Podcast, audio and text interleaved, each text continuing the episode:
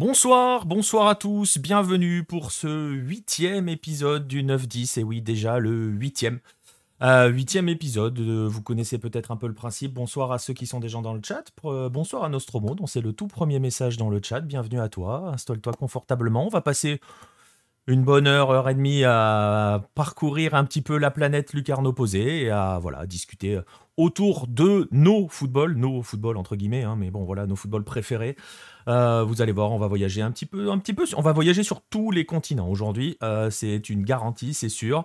Euh, on va faire un peu d'Afrique, d'Am Nord, d'Am Sud, d'Asie. Vous allez voir, on va bien se promener. voilà, bonsoir à tous, bienvenue. Je vais accueillir ceux qui vont m'accompagner aujourd'hui. On va commencer par celui que vous ne voyez pas, mais que vous allez entendre. Pierre-Marie Gosselin. Salut PM. Salut Nico, bonsoir à tous. Ravi de te retrouver pour, ben, pour un nouvel épisode, le huitième. Eh ouais, eh ouais, déjà, hein, ça y est, ça nous vieillit. Regarde, on a déjà la barbe blanche. c'est ça, cet épisode, ça fait vieillir. Euh, ça fait vieillir tout le monde. Et puis, on va accueillir celui qui va être, euh, vous allez le voir, lui. Ça sera pas la minorité invisible, ça sera la majorité visible. vous allez voir, Marcelin Chamoin, on va parler beaucoup Brésil avec, avec Marcelin ce soir. Salut Marcelin. Salut Nico, salut PM et salut à tous. Et ben voilà, on va pouvoir, euh, les présentations sont faites, on va pouvoir euh, se lancer. Je vais vous donner le sommaire hein, de l'émission. Si vous n'êtes pas habitué, vous allez voir, il y a des rubriques récurrentes et puis il y a quelque, quelque chose à voir. Voici le sommaire. On va commencer par les news de la semaine. Là, je le disais, on va se promener Afrique, Asie, Amérique du Nord, Amérique du Sud. Vous allez voir, on va parcourir là. Il y aura une très belle page africaine, justement, pour débuter. On va y revenir dans un instant. Ensuite, et ben voilà, avec Marcelin, on va aller un, petit peu euh, au Brésil. Euh, voir et raconter un petit peu surtout l'histoire de ces, de ces brésiliens, ces championnats d'État qui sont euh, plus qu'une tradition, vous allez le voir, qui sont vraiment quelque chose qui compte au Brésil. Ensuite, les rubriques traditionnelles, le joueur de la semaine. Ce joueur-là, ce sera Stephen Eustachio, le numéro 7 de la sélection canadienne, l'un de mes chouchous, j'y reviendrai tout à l'heure. Ensuite, Marcelin vous parlera du beau maillot que vous l'avez vu euh, sur le, vous l'avez vu sur ses épaules, ce beau maillot. Il le porte ce soir, le maillot du Cruzeiro. Vous allez voir que son histoire est très particulière et puis vous en avez l'habitude. Ensuite, comme d'habitude, les Golasso Hello avec le résultat de la semaine dernière et les nommés de cette semaine. Et on terminera tranquillement avec la page des rendez-vous. Voilà, le sommaire est là. On s'installe, on est prêt, on va pouvoir y aller. Eh bien, on va commencer tout simplement ah, euh, non, il commence pas à 8h, euh, Pierre. Euh, on a changé d'heure en France. il est 9h, donc voilà. on a changé d'heure ce week-end. Mais bienvenue quand même, ça va, t'arrives, quand même à l'heure. On va pouvoir y aller avec les news de la semaine.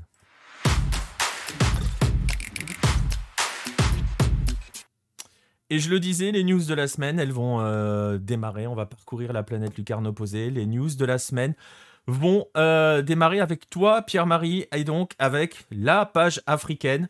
Euh, je pense qu'il y a moyen pour qu'on démarre très souvent avec la page africaine hein, euh, dans les 9-10 et c'est un grand plaisir d'ailleurs. Et justement, tu nous en avais parlé un petit peu la, la, semaine dernière, tu nous avais présenté un petit peu, un petit peu ce championnat. eh bien, on va en faire un petit point et puis on va continuer d'entrer un petit peu dans les présentations avec ce championnat. Je parle du championnat béninois. eh bien voilà, on va commencer déjà par les résultats. Hein, on a parlé un petit peu du championnat la semaine dernière. Les résultats euh, avec les, matchs euh, de la semaine, euh, PM. Ouais, bah, semaine internationale, pas pour tout le monde. Hein. Deux matchs, enfin deux journées se sont disputées bah, depuis lundi. Hein. Une première journée mercredi, avec notamment le choc Loto Popo contre Coton FC, que, bon, que dont je vous avais parlé la, semaine dernière, qui était peut-être un match à voir, qui était disponible sur la page Facebook de l'Auto FC. Donc euh, voilà, la, visibilité, continue d'y avoir un petit peu de visibilité. C'est l'Auto qui s'est imposé. C'est le grand choc, hein, j'en avais parlé un peu entre les deux équipes qui ont probablement les deux plus gros budgets du, championnat. Euh, parmi les autres résultats notables, ben, il y avait euh, la victoire du Dynamo d'Abomey à Eternel Omnisport. Alors voilà, c'est encore des noms qui peuvent que vous, qui ne résonne pas forcément dans vos oreilles, mais j'espère que petit à petit, ça va commencer à rentrer et que bah, d'ici la, dernière journée du championnat de cette Super League Pro, vous serez des, experts en, football béninois. Et donc cette victoire très importante à l'extérieur qui permettait à Dinabo d'Abomey de mettre la pression et de remonter, de remonter au classement et, de se positionner dans les premières équipes. Et puis il y avait aussi du côté des, ben, du côté du bas du tableau avec l'équipe de Hadidja euh, FC, qui, n'est autre que l'équipe des militaires. On avait eu dans un magazine un super dossier sur les équipes euh, militaires qu'on peut retrouver aux quatre coins du monde et notamment en Afrique, où, je vous avais fait un petit peu une présentation de toutes celles qu'on pouvait retrouver sur le continent. Et ben celle de, du Bénin a été relancée, donc à. Euh, qui donc avait pris son premier point mercredi et qui a renouvelé l'exploit ce week-end en, ben, en, prenant un deuxième point. Donc ça me permet d'enchaîner sur les matchs de ce week-end où on a Coton donc, qui s'est bien relevé de sa défaite contre Lotto et qui l'a emporté contre SVO et également Lotto qui continue, qui l'a emporté, qui tente de remonter un petit peu au classement. Euh, Esport, parmi les, hein, je ne vais pas vous dire tous les résultats, hein, mais voilà, parmi les autres résultats importants, il y avait cet espoir cette victoire des espoirs de Savalou à, à contre US Cavalier qui est là aussi un rôle important à jouer au niveau du classement puisque ça leur permet de se repositionner euh, tout proche des deux premières places occupées par Coton FC et Dynamo Dabomé avec 13 points chacune. Et donc euh, Adidja, les porcs épiques, donc le, le surnom de, de, de, l'équipe d'Adidja et qui ont donc euh, en sont à deux points. Ils étaient à zéro lundi dernier. Et voilà, vous avez, vous avez le classement euh, qui s'est affiché, vous avez vu. J'ai réussi à coller exactement à tes mots pour mettre les images et tout. On a même vu passer le but, euh, le, le, but de l'auto face à Coton, hein, le, le, but de la victoire. Justement, euh, Loto, il en est question. On va continuer. Tu demandais, tu, tu, espères que tout le monde va pouvoir être un petit peu euh, plus euh, familier avec le championnat béninois. On va y aller justement en présentant quelques équipes. Et aujourd'hui, le focus, ça va être cette équipe de Loto FC. Ouais, de l'Auto Popo. Alors, ouais, qui est aussi l'Auto FC. En fait, donc j'en ai, j'avais déjà un peu introduit un petit peu ça la semaine dernière. Donc c'est, ça s'appelle l'auto parce que ben, l'équipe a été reliée ou rapprochée ou je sais pas trop comment dire à, la loterie nationale qui a ben, qui a pris en ça faisait partie des réformes du président du Bénin dans sa relance du football qui voulait favoriser comme ce qu'ils appellent les sociétés sportives et l'idée c'était que ben, les clubs de sport puissent être affiliés à une grande institution, une grande entreprise de manière à pouvoir être un petit peu plus pérenne financièrement et, rester dans le temps, parce que c'est vrai que jusqu'alors, le football et le sport en général étaient beaucoup plus proches de l'amateurisme que du professionnalisme. Donc cette équipe s'appelle l'Autopopo parce qu'elle est, elle se trouve donc depuis maintenant, c'est aussi récent. comme j'avais fait le, quand j'avais parlé du, championnat, enfin non, du Planète Hello sur Cotonou, on s'était aperçu qu'il y avait un grand nombre d'équipes qui étaient basées dans la capitale et, donc, ben voilà, donc la volonté du président qui était de construire des stades, des stades, des nouveaux stades dans les différentes communes du pays, ben, a, permis à Grand Popo, donc une petite, enfin une petite ville, une importante ville quand même, mais enfin tout dépend où est-ce qu'on se situe et où est-ce qu'on habite, mais voilà, pour moi qui suis donc à Bayonne au Pays Basque, Grand Popo c'est une grande ville. Avec au moins, voilà, il y avait un dernier euh, bon, les recensements en Afrique, on sait ce que c'est. Hein. Puis la dernière fois, je sais que j'avais été repris dans les commentaires parce que j'avais euh, j'avais un peu euh, minimisé le nombre d'habitants au Bénin. Donc là, je vais partir sur 70 000 habitants minimum. Estimation Pierre-Marie Gosselin 2022. et donc, il est une petite ville située juste à la frontière du Togo, vraiment à quelques kilomètres le long de la route. voilà, Grand Popo le long de la route, vous poursuivez et puis vous arrivez directement à la frontière du Togo. c'est une ville bah, qui a connu son âge d'or il y a quelques siècles, un âge d'or pas forcément fameux au vu de, l'histoire, puisque c'était, ben, ça faisait partie de, ces pôles un peu négriers qu'on retrouvait ben, un peu partout sur les côtes africaines et notamment au Bénin, où, où Ouida était un, un, grand point de départ, mais également Grand Popo, parce que voilà, vous avez l'occasion d'apercevoir cette somptueuse plage qui, qui caractérise la, cette ville.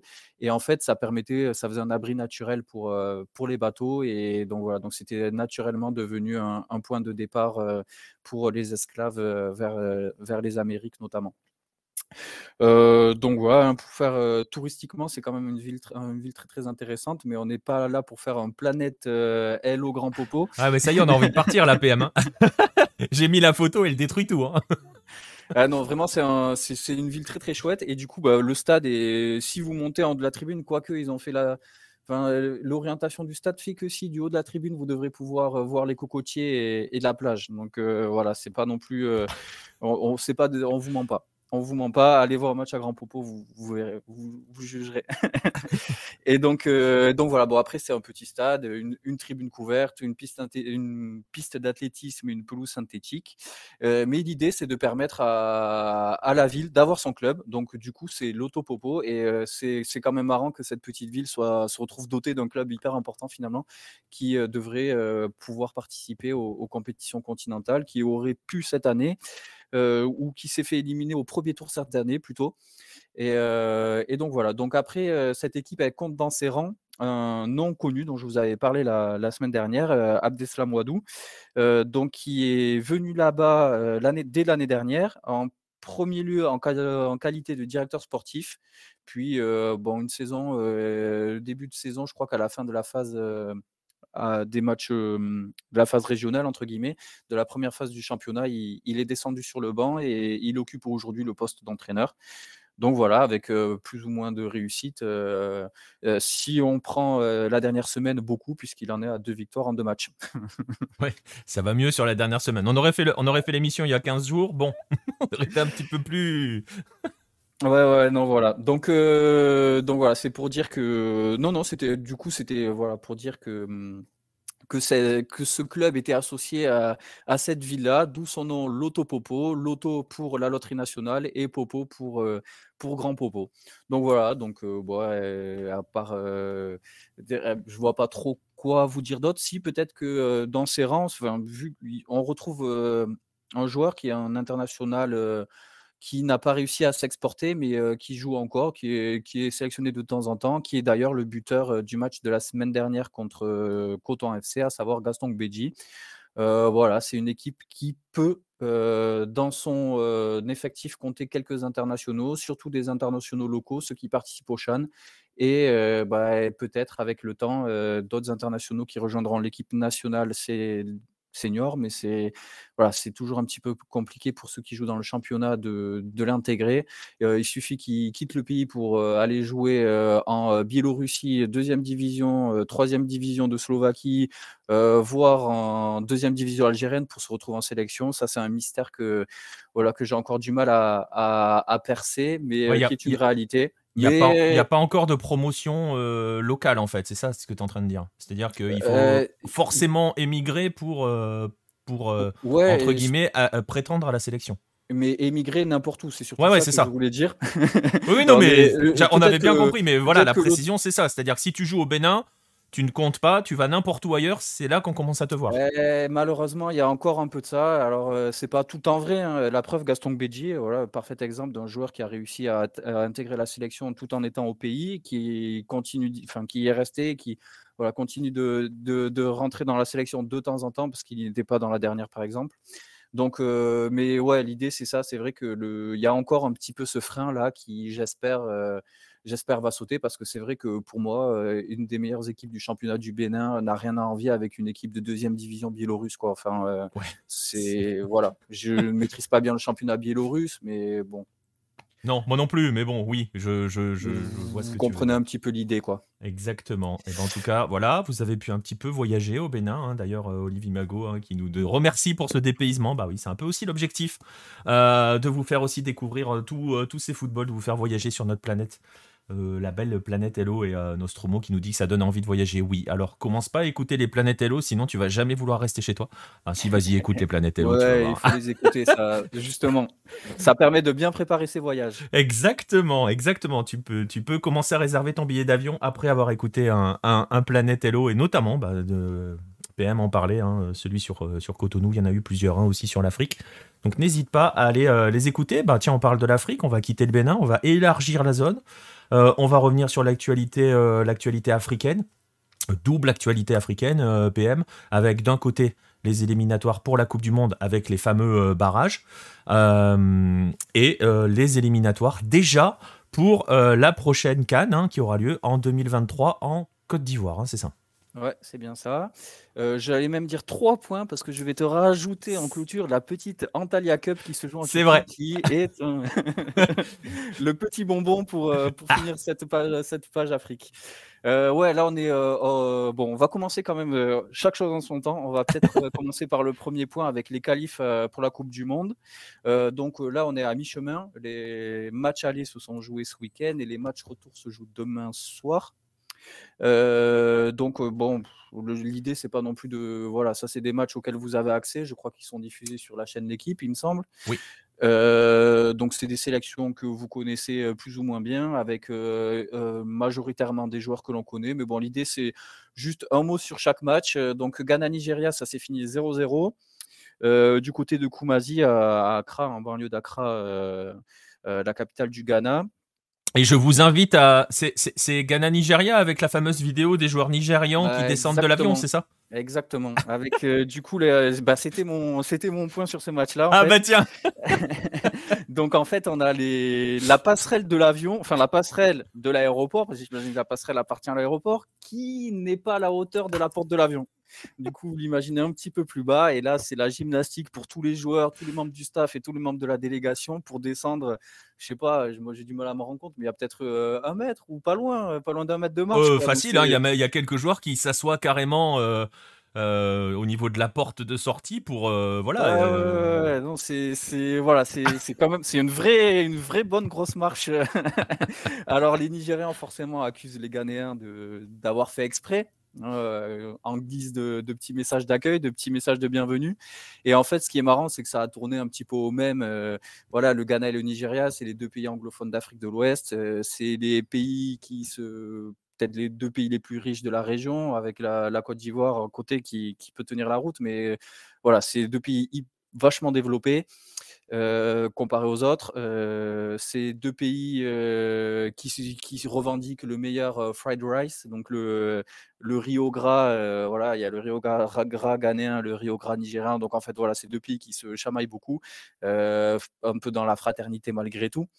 Et, du coup, c'est même on fait le buzz et puis ça part cet aparté. Voilà, si, si les Ghanéens gagnent à, Abuja, parce que le match se joue dans la capitale du Nigeria, Abuja, ils vont devoir. donc il y a des photos, on voit un escabeau pour pouvoir accéder à l'avion, des échelles. Enfin voilà, c'est parti, c'est parti en vrille à ce niveau-là. C'est très bonne enfance et voilà, pour 0-0 sur la manche aller. Euh, on verra si ce sera toujours euh, sur le sens de l'humour après euh, que l'un des deux pays sera éliminé. Mais bon, dans tous les cas, cette, cet intermède entre les deux matchs était, était bien intéressant grâce à ça. Exactement. ensuite, on a eu droit à un joli Cameroun-Algérie. Enfin, je dis joli euh, pour la forme, hein, parce que sinon c'était euh, c'était pas très très très jojo. Euh, le match allait oblige, forcément les Algériens n'ont pas intérêt à se découvrir, les Camerounais ont eu du mal à créer quelque chose. Victoire de l'Algérie qui a provoqué la grosse colère de Samuel Eto'o. les regards noirs, on sent que le mandat donc de Samuel Eto'o, président de la fédération camerounaise, pour ceux qui ne le savent peut-être pas, commence donc par une canne correct, mais à domicile, sans victoire. Euh, un licenciement d'un coach juste avant ces matchs de qualification pour mettre Rigobert Song. Et euh, sans euh, vouloir rentrer dans quel coach ou quoi que ce soit, hein, mais c'est juste peut-être le timing de ce changement-là entre une canne qui s'est jouée il y a quelques mois et ces matchs de qualification importantissimes contre l'Algérie, euh, bon, ben. Euh, avec, rien, avec rien pour préparer entre, c'est-à-dire pour faire connaissance avec le groupe, dans le sens, euh, voilà, commencer à poser quelque chose, rien, aucune prépa entre les deux, quoi. Ouais, bon après, Rigo Bersong, il était entraîneur de l'équipe locale, donc il était quand même déjà impliqué, mais c'est vrai que dans l'équipe Fagnon, enfin dans, dans l'équipe chez les Lions indomptables, euh, il y a énormément de joueurs qui ne sont pas sur le continent. Il y a beaucoup de binationaux. Alors, je veux bien croire que tout le monde connaisse Rigo Song et que tout le monde ait de l'estime pour euh, l'ancien grand défenseur qu'il était. Euh, mais bon, peut-être que ça ne suffit pas. Et voilà, bon, la, colère d'Eto peut se justifier par le résultat, mais peut aussi peut-être se justifier par son choix qui a été peut-être, voilà, qui est peut-être en termes de timing un peu compliqué. Euh, Mali-Tunisie, je dis rien parce que ça c'est la page de Farouk et je veux pas, je veux pas risquer quoi que ce soit. Tu veux pas te fâcher, c'est euh, ça. La Tunisie allait l'emporter euh, du côté de Bamako, un but à zéro. Euh, voilà, match retour à Rades. Euh, disons que la Tunisie est en balotage très favorable, euh, l'Algérie aussi, donc on se retrouvera avec deux équipes maghrébines. Et puis dans le dernier match, Égypte-Sénégal, donc ça a fini à. Oh, j'ai un gros doute, 1-0 pour 1-0, c'est 1-0 Égypte. Ouais, 1-0 pour l'Égypte. Et donc le match retour à, Dakar, dans le nouveau stade de Dakar, mais malheureusement qui risque d'être comble, qui sera même comble avec une énorme ambiance. Mais voilà, le Sénégal, malgré sa victoire à la dernière canne, contre l'Égypte au tir au but, n'a toujours pas marqué. dans les duels Mané contre Salah, ben, ça fait c'est Salah qui marque et c'est Mané qui le regarde célébrer. si ça continue comme ça, ben, ce sera un troisième pays nord-africain qui ira à la Coupe du Monde et qui laissera ben, que le Ghana ou le Nigeria comme seul représentant de l'Afrique noire. Bon, ne vendons pas la peau de l'ours. Ouais, parce que ça peut, ça peut, ça peut être inversé, mais malgré tout, enfin, cette équipe d'Égypte, enfin bon, moi, pour moi, c'est le genre typiquement d'équipe qui sait gérer un résultat et qui sera capable bah, de faire en sorte de que le Sénégal ne puisse pas inverser le, mmh, l'ordre des choses. Mais euh, bon, euh, voilà, l'espoir est permis. Je souhaite au Sénégalais d'y arriver, mais ça va être très, très, très compliqué. Ça va être très compliqué. Je vais te couper deux secondes parce qu'il y a une photo, une question. Euh, elle n'est pas trop tard, la question, Nostromo, t'inquiète pas. on va faire juste une petite parenthèse Bénin, hein, PM, parce que la, question est arrivée un peu après. est-ce que la question elle est simple, hein, c'est est-ce que le parcours du Bénin à la Cannes, notamment 2019, peut expliquer le succès du championnat béninois? Euh, sincèrement, je pense pas. Euh, je pense que le, le, parcours à la Cannes a permis de mettre en avant plutôt la sélection béninoise. Euh, le projet de championnat était déjà en place avant ce résultat-là. je suis pas sûr que le, les résultats de la sélection ont une emprise sur l'engouement pour le football local. En fait, c'est quand même deux mondes bien distincts. Et évidemment que ça peut pousser des gens à dire ah oui vous voyez les Béninois sont forts et tout ça et tout ça mais je pense que il y a quand même ce décalage entre la sélection et le, football local et justement c'est une très belle transition pour ce qu'on va dire après parce que ben en fait ce décalage il est il est parfois en fait, il se voit pas forcément sur les grosses équipes. Hein. Là, je vous parlais de Ghana, Nigeria. On parle de voilà, on parle de joueurs de renom. et là, on va peut-être passer sur les premiers tours de qualification de la Cannes et on va voir qu'on n'est pas du tout sur le même univers, on n'est pas du tout sur le même monde. Et en fait, bah, peut-être que le décalage entre le football local et le football des sélections dans les pays tels que le Bénin, par exemple, eh ben, est équivalent au décalage qu'il va y avoir entre le Nigeria et peut-être le Tchad, dont je vais vous parler d'ici très très peu de temps. Eh ben ouais, bah écoute, la transition est faite. Hein. Vas-y, pour, euh, on peut enchaîner sur, sur les qualifs pour, euh, pour la Cannes 2023. Bon, eh ben, allons-y. Alors en fait, l'idée, euh, donc vous avez noté que les matchs précédents dont je vous ai parlé, donc le Ghana qui jouait à, à Accra, enfin à Kumasi, le Cameroun qui jouait à Douala, etc. Euh, ben là, on va passer donc au premier tour de qualification. Donc, premier tour de qualification, ça se joue sur euh, match aller-retour pour pouvoir accéder à la phase de poule de qualification à la Cannes. Donc, on retrouve les pays qui sont les plus bas au classement euh, FIFA et donc de la zone CAF. donc, la liste des pays, hein, c'est pas compliqué. Hein, Maurice, Sao Tomé, Swatini. Donc, et Swatini, c'est l'ancien Swaziland. Euh, la Somalie, le Sud-Soudan, Djibouti, le Lesotho, les Seychelles, le Tchad et peut-être le pays un peu surprise de cette phase d'éliminatoire, c'est la Gambie, puisque la Gambie était à la dernière canne. Mais euh, les points acquis lors de la dernière canne n'étaient pas encore pris en compte et du coup, ben, la Gambie faisait partie des, eh ben, des pays au plus faible euh, score, enfin au plus faible classement FIFA et nul doute que pour les prochaines éditions, ils n'auront plus à passer par cette phase de barrage et seront directement en phase de poule. Euh, donc l'idée, c'est euh, voilà, je vous euh, là aussi, donc en fait, il y a certains matchs qui se sont joués en phase aller-retour, d'autres qui restent à jouer, notamment un Gambie-Tchad qui va se jouer du côté de Agadir au Maroc. oui, ouais, ouais, ouais, Agadir au Maroc. Le match aller s'est joué à Yaoundé au Cameroun. D'où l'intérêt de l'aller-retour. Hein. Ouais, effectivement, les, délégations ont pris l'avion et tout ça. La Gambie, c'est euh, Afrique de l'Ouest euh, côté Sénégal et euh, d'où le Maroc, hein, relativement proche. et le Tchad, c'est l'Afrique centrale, plutôt proche du, enfin, voisin du Cameroun. Donc là aussi, on n'est pas parti très très loin, mais quand même, on n'est pas chez soi. les Autos-Seychelles, première manche pour les Seychelles, ils jouent à l'île Maurice. Au match retour pour le Lesotho, ça joue en Afrique du Sud. Sud-Soudan, Djibouti, Djibouti qui reçoit en Égypte, le Sud-Soudan qui reçoit en Ouganda, à Kampala, l'île Maurice qui reçoit chez elle, aller et retour.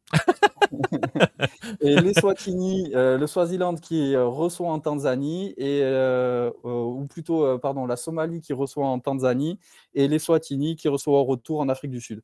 Donc voilà, à part l'île Maurice, aucun de ces pays-là n'a joué à domicile, sachant qu'on parle des pays qui ont besoin de se développer. Exactement. Des pays où vous imaginez, donc je viens de parler un peu du championnat du Bénin. Le Bénin, c'est pas non plus un très très grand pays, mais malgré tout, c'est quand même un pays de football où, où les, la sélection, j'ose plus trop dire les écureuils parce qu'on n'en a pas encore parlé, mais le Bénin est en train d'essayer de changer de nom de sa sélection parce que l'écureuil ne fait pas assez peur euh, parmi les lions, les panthères et tous ces fauves-là. Et du coup, ils voudraient les appeler les ratels. Et du coup, j'ai encore du mal parce que c'est pas officiel. Donc, je suis d'un côté, les écureuils, j'ose pas trop, j'ose plus trop vraiment le dire. Enfin bref, parenthèse refermée.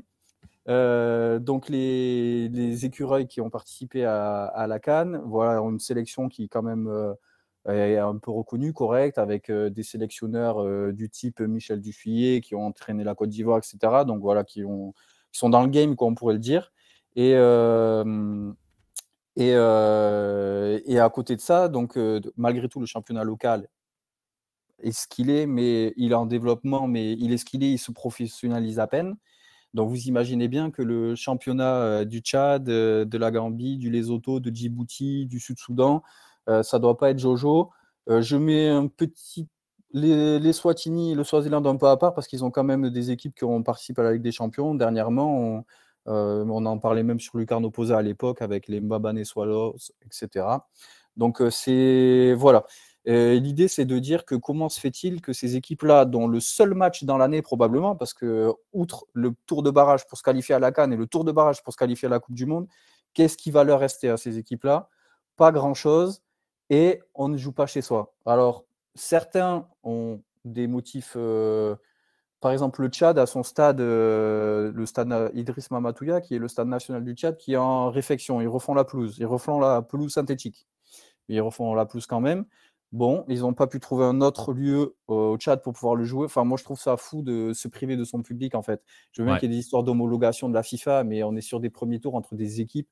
Enfin, le Sud-Soudan. et puis, et puis, et puis dans l'absolu, si tu veux, si tu veux, dans ces cas-là, si tu délocalises tous les matchs, bon, on va, on va passer sur euh, Maurice qui reçoit à l'aller et au retour. Ça, c'est juste une merveille. ça, ils vont se déplacer chez eux. Ça, c'est quand même exceptionnel. Mais indépendamment de ça, si tu considères que les pays, parce que je ne sais pas, on sait pas, je sais pas qui prend la décision, probablement la CAF, pardon. Euh, qui prend la décision finale pour poser les matchs, puisque tous sont délocalisés. Dans ces cas-là, tu fais comme ailleurs quand c'est délocalisé. Tu joues sur un match sec. Ça sert à rien de faire des matchs aller-retour.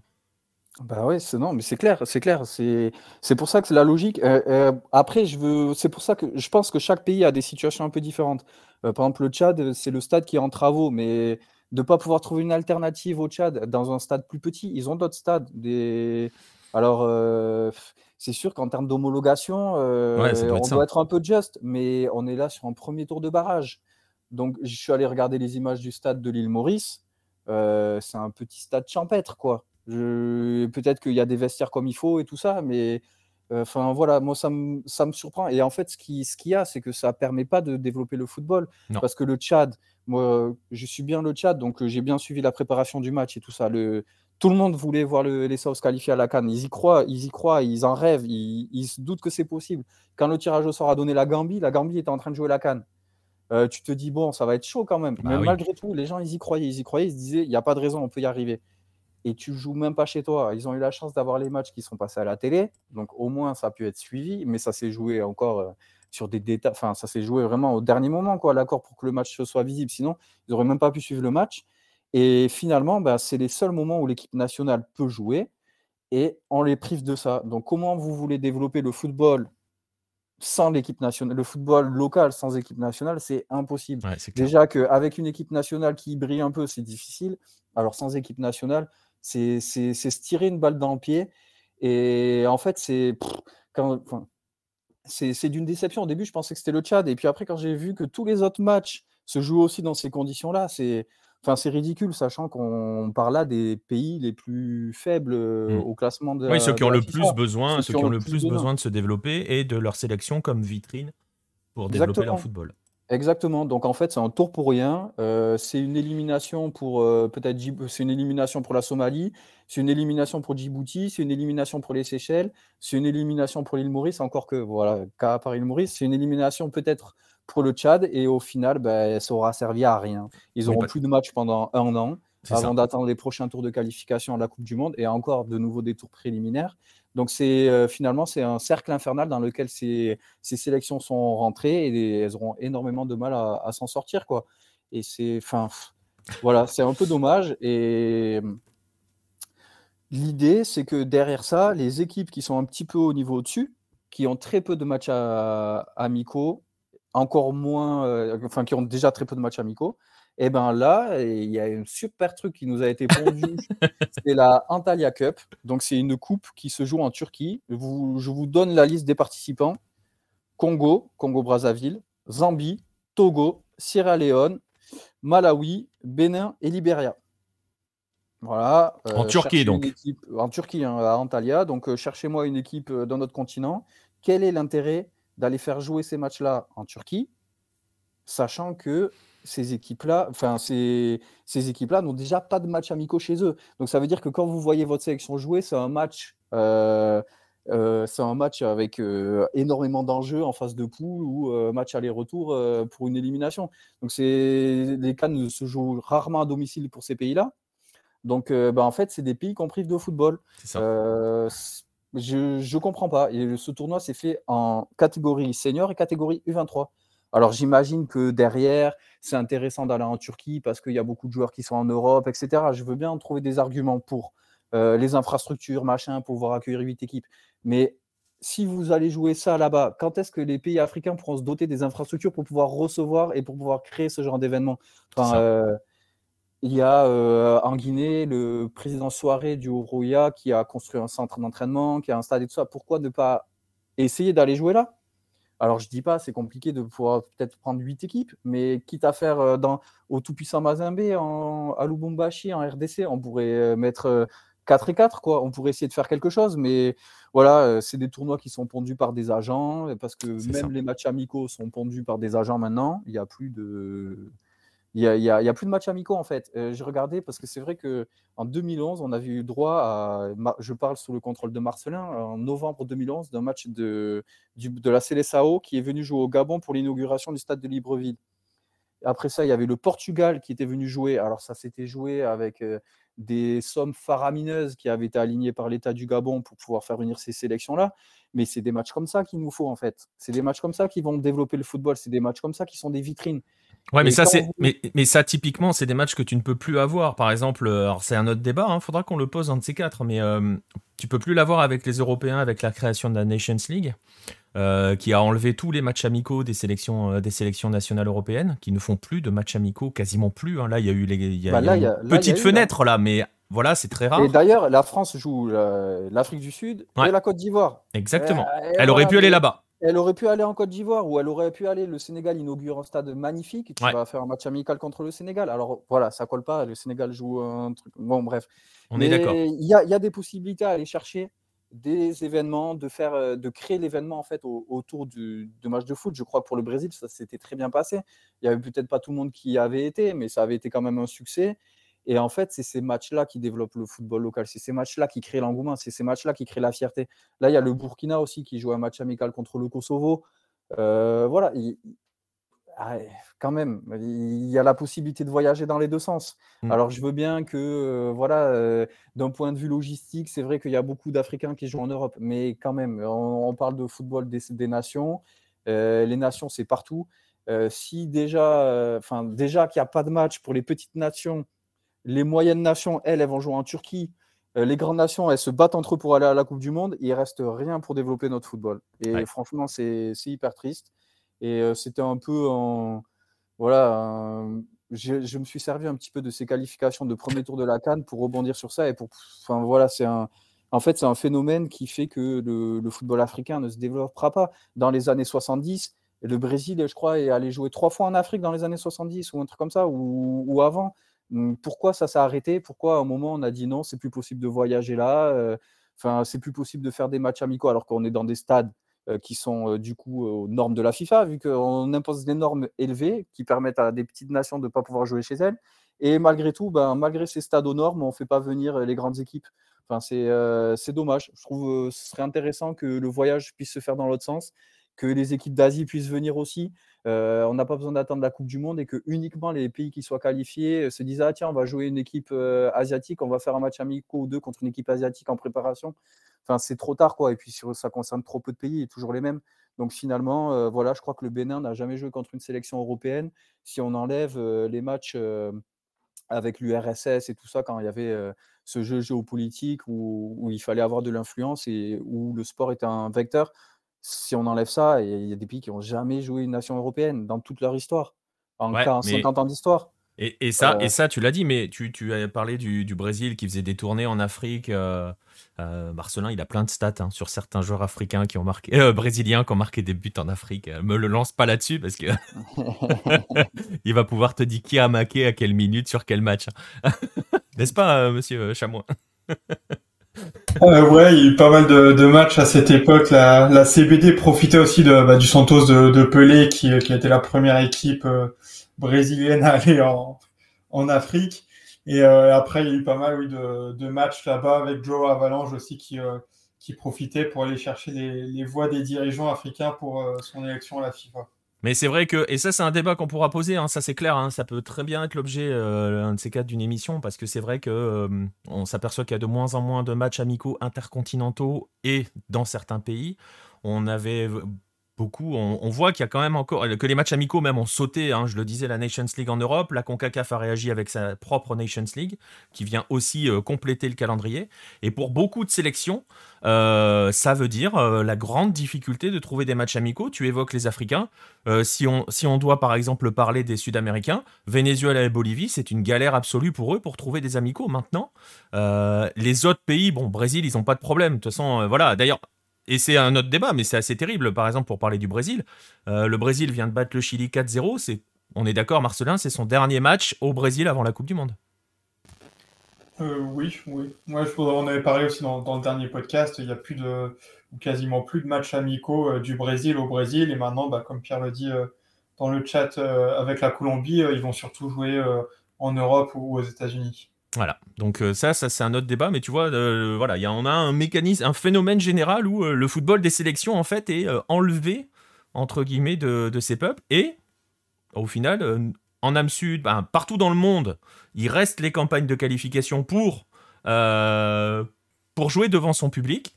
Et eh bien voilà, PM vient de vous montrer qu'en Afrique, pour certaines nations, bah, c'est même plus le cas. Il n'y a même plus le football des nations pour jouer à la maison. c'est assez terrible. c'est assez terrible. Ouais, ouais, c'est en fait, c'est le football des nations est en train de devenir aussi élitiste et les grandes nations, bah, comme le Brésil, c'est devenu des outils marketing. On choisit pas son match en fonction de l'intérêt que ça peut avoir, euh, voilà, parce qu'il y a pas que l'argent qui compte, quoi. On est on parle de la FIFA qui veut développer le football dans le monde et ça ne rentre plus du tout en vigueur. Ce qui compte, c'est et du coup, on se retrouve avec ces équipes euh, d'élite un peu là qui vont, euh, bah, qui font des, des, tournées, qui font même plus des matchs amicaux, qui vont faire des tournées, euh, des tournées de gala, des tournées marketing. Et à côté de ça, bah, comme tu dis, il y a des petits pays qui vont plus faire de matchs amicaux. Comment tu veux On va pas faire Bolivie-Tchad? Quel est, quel moyen à la fédération bolivienne, quel moyen à la fédération tchadienne pour pouvoir faire un match amical comme ça? C'est pas possible. Du coup, on va se retrouver avec euh, une deuxième, troisième division euh, continentale qui bah, se battra entre eux euh, bah, en Afrique sur terrain neutre. voilà, si c'est ça le, football, si c'est ça le football du monde, bah, c'est un peu triste quoi, parce que au Tchad, on aime beaucoup le football, euh, enfin, vraiment, énormément. Les, stades sont pleins. Des heures avant les, matchs de sélection, quand la sélection joue, des heures avant le, coup d'envoi, le stade est plein. Ça, démontre quand même une ferveur qu'on n'a même pas ici, qu'on n'a même pas chez nous, qu'on a, qu'on a perdu. Enfin, je sais pas. Euh, c'est quand la dernière fois que l'équipe de France a rempli son stade trois heures avant le coup d'envoi? Ça paraît impensable, quoi. Et pourtant, c'est la réalité là-bas, mais on n'en tient pas compte, on, on ne le voit pas on le met même pas en avant. La FIFA ne doit même pas le savoir, la CAF doit ne, même, ne doit même pas le savoir. Aussi, peut-être elle le sait au moment où le président de la fédération tchadienne va donner son vote et puis il va lui glisser un mot à l'oreille. J'en sais rien, mais c'est d'une tristesse absolue et, et, de se dire qu'en plus, maintenant, quand tu as des fenêtres de matchs amicaux, tu vas aller jouer sur un autre continent, euh, tu vas faire une mini-canne sur un autre continent, ça devient complètement aberrant. Mmh. Euh, surtout qu'on ne parle pas là de pays qui vont faire des, comme le Brésil où on va des intérêts marketing.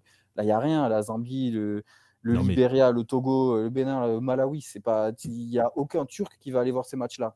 Non, mais tu l'as dit, il y a un agent qui doit prendre une bonne commission parce que oui, c'est ça. Il y a beaucoup de matchs amicaux qui sont organisés par des intermédiaires, surtout pour ces sélections-là. Hein, c'est pas, pas les sélections du haut du pavé. Euh, celles qui attirent euh, naturellement euh, les sponsors, le public et tout, mais les sélections juste en, dessous, en fait, hein, concrètement, en termes de marketing, d'image, quoi qu'il arrive. C'est pas en termes forcément de niveau ou, ou de football local, c'est juste en termes d'image. Très souvent, les amicaux sont aussi organisés par des intermédiaires et on a parfois des matchs amicaux un peu chelous. C'est valable par exemple aussi pour, euh, je parlais de Bolivie et Venezuela, c'est souvent valable pour la Bolivie où c'est souvent des intermédiaires qui prennent une petite com pour organiser des amicaux parfois un peu chelous. C'est malheureux, mais voilà, euh, voilà où on est le football actuellement. C'est, je suis désolé, hein, c'est une news en forme de, dossier, mais. non, non, mais après, voilà, mais après, c'était le, point était important à préciser quand même, parce que c'est aussi ça, la réalité du football africain, malheureusement. Euh, et, voilà, hein, on fait une page africaine, on n'est pas non plus là pour, euh, pour non plus tout, tout, euh, tout enjoliver ou dresser un portrait un peu. Une vision un petit peu trop rose de l'histoire. voilà, c'est aussi ça la réalité du football africain, malheureusement. Et, et voilà. ouais, ce sera plus gai la semaine prochaine. Ouais, voilà. Elle reviendra au Bénin et, et on parlera de, de bien d'autres choses. Bah voilà, voilà pour la, pour la page africaine. merci bien, PM. On va, on va poursuivre un petit peu les, news. Hein. Euh, tu évoquais justement les, les, éliminatoires, euh, les, les éliminatoires africains. Il faut que j'articule, sinon ça, ça n'aide pas. Euh, on est en pleine fenêtre FIFA, hein, et donc forcément ça a joué partout, sur toutes les zones. On va faire un petit point très rapide sur les différentes zones parce que parce qu'on a différents. Euh, c'est quasiment bouclé partout. Hein. Euh, je vous montre là la zone Amérique du Nord. On en reparlera un petit peu tout à l'heure avec le portrait du jour de la semaine. Le Canada est qualifié. C'est la première fois, euh, c'est la deuxième fois de son histoire. La première fois depuis 36 ans. Ça va rappeler quelque chose à notre Romain péruvien. 36 ans. voilà, le Canada est de retour et le Canada a dominé son groupe. Euh, très largement l'octagonal final. Probablement, euh, si vous ne les avez pas vus jouer, c'est probablement l'équipe à avoir joué avant les États-Unis, avant le Mexique, bien loin avant le Mexique d'ailleurs. Euh, ce Mexique-là est très inquiétant. On en reparlera. On fera un petit bilan probablement de, tout cela. Je pense qu'on fera ça lundi prochain dans le cadre notamment des tirages de la Coupe du Monde et tout. On vous fera un petit bilan un petit parcours de, la plupart des équipes de la planète Hello. Euh, voilà, donc Canada qualifié, États-Unis, Mexique vont probablement terminer deuxième et troisième dans cet ordre-là. Euh, Costa Rica va probablement euh, terminer. Ouais, exactement, Pierre. Tu, tu, me, tu me lances exactement là comme il faut. L'un des jeux les plus flamboyants du continent. voilà, bon, le dernier match était plus sympa que les autres, mais voilà, le Costa Rica est passé quatrième, va probablement jouer le, le barrage intercontinental face à un Océanien qui devrait probablement être la, Nouvelle-Zélande. J'ai pas regardé si c'était terminé cette histoire. Euh, J'avoue, j'ai pas suivi les barrages océaniens. Euh, non, ça finit cette semaine. On avait dit que ça finissait le 30 ou le 31. Euh, bref, voilà, Costa Rica va finir quatrième, sauf miracle absolu, dernière journée, on en reparlera tout à l'heure. Euh, le Costa Rica joue les États-Unis. S'ils gagnent par plus de 3 buts d'écart, ils vont doubler les États-Unis. ils peuvent aussi doubler le Mexique, hein, si le Mexique se rate chez lui face au Salvador. Bref, ça peut être intéressant et on est euh, oui, ouais, on est d'accord, Nostromo. Ça va être une grande question, euh, éviter le parcours de 86. Après, très honnêtement, on en reparlera, mais le Canada n'était pas programmé forcément pour être prêt en 2022. Ils étaient programmés pour 2026 parce qu'ils vont l'accueillir. Ils vont plus vite que prévu. Euh, donc voilà, on va pas s'en plaindre. C'était voilà, c'est franchement l'équipe la plus excitante à voir.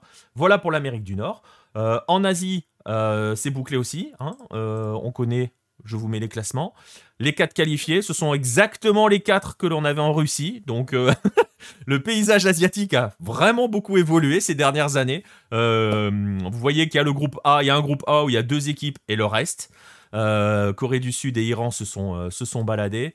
Ça a été un peu plus serré dans le, groupe B. Hein. La, décision s'est jouée le week-end la, la, semaine dernière avec le premier match de la, de la session et la victoire du Japon en Australie qui permet au Japon notamment de prendre la première place. L'Arabie Saoudite d'Hervé Renard est également qualifiée. L'Australie, elle, est assurée de jouer le barrage d'abord contre le troisième du groupe A, un troisième du groupe A qui sera Émirats Arabes Unis ou Irak, on ne sait pas encore. Il y a encore une possibilité pour le, Liban, mais alors il faut aller gagner en Iran et que tout le monde se crache. Voilà, hein, on fait la bise mais on n'y croit pas trop quand même. Je pense que même lui n'y croit plus. Euh, voilà, il y a aussi les éliminatoires sud-américains. Vous les avez probablement suivis euh, avec nous sur Hello. Je vous mets le classement. On a les quatre qualifiés Brésil, Argentine, Équateur. Uruguay et tout va se jouer mardi. On en reparlera dans les rendez-vous tout à l'heure. Entre trois équipes qui peuvent encore espérer euh, se qualifier pour la place de barragiste. Le barragiste qui affrontera le vainqueur du barrage Australie euh, contre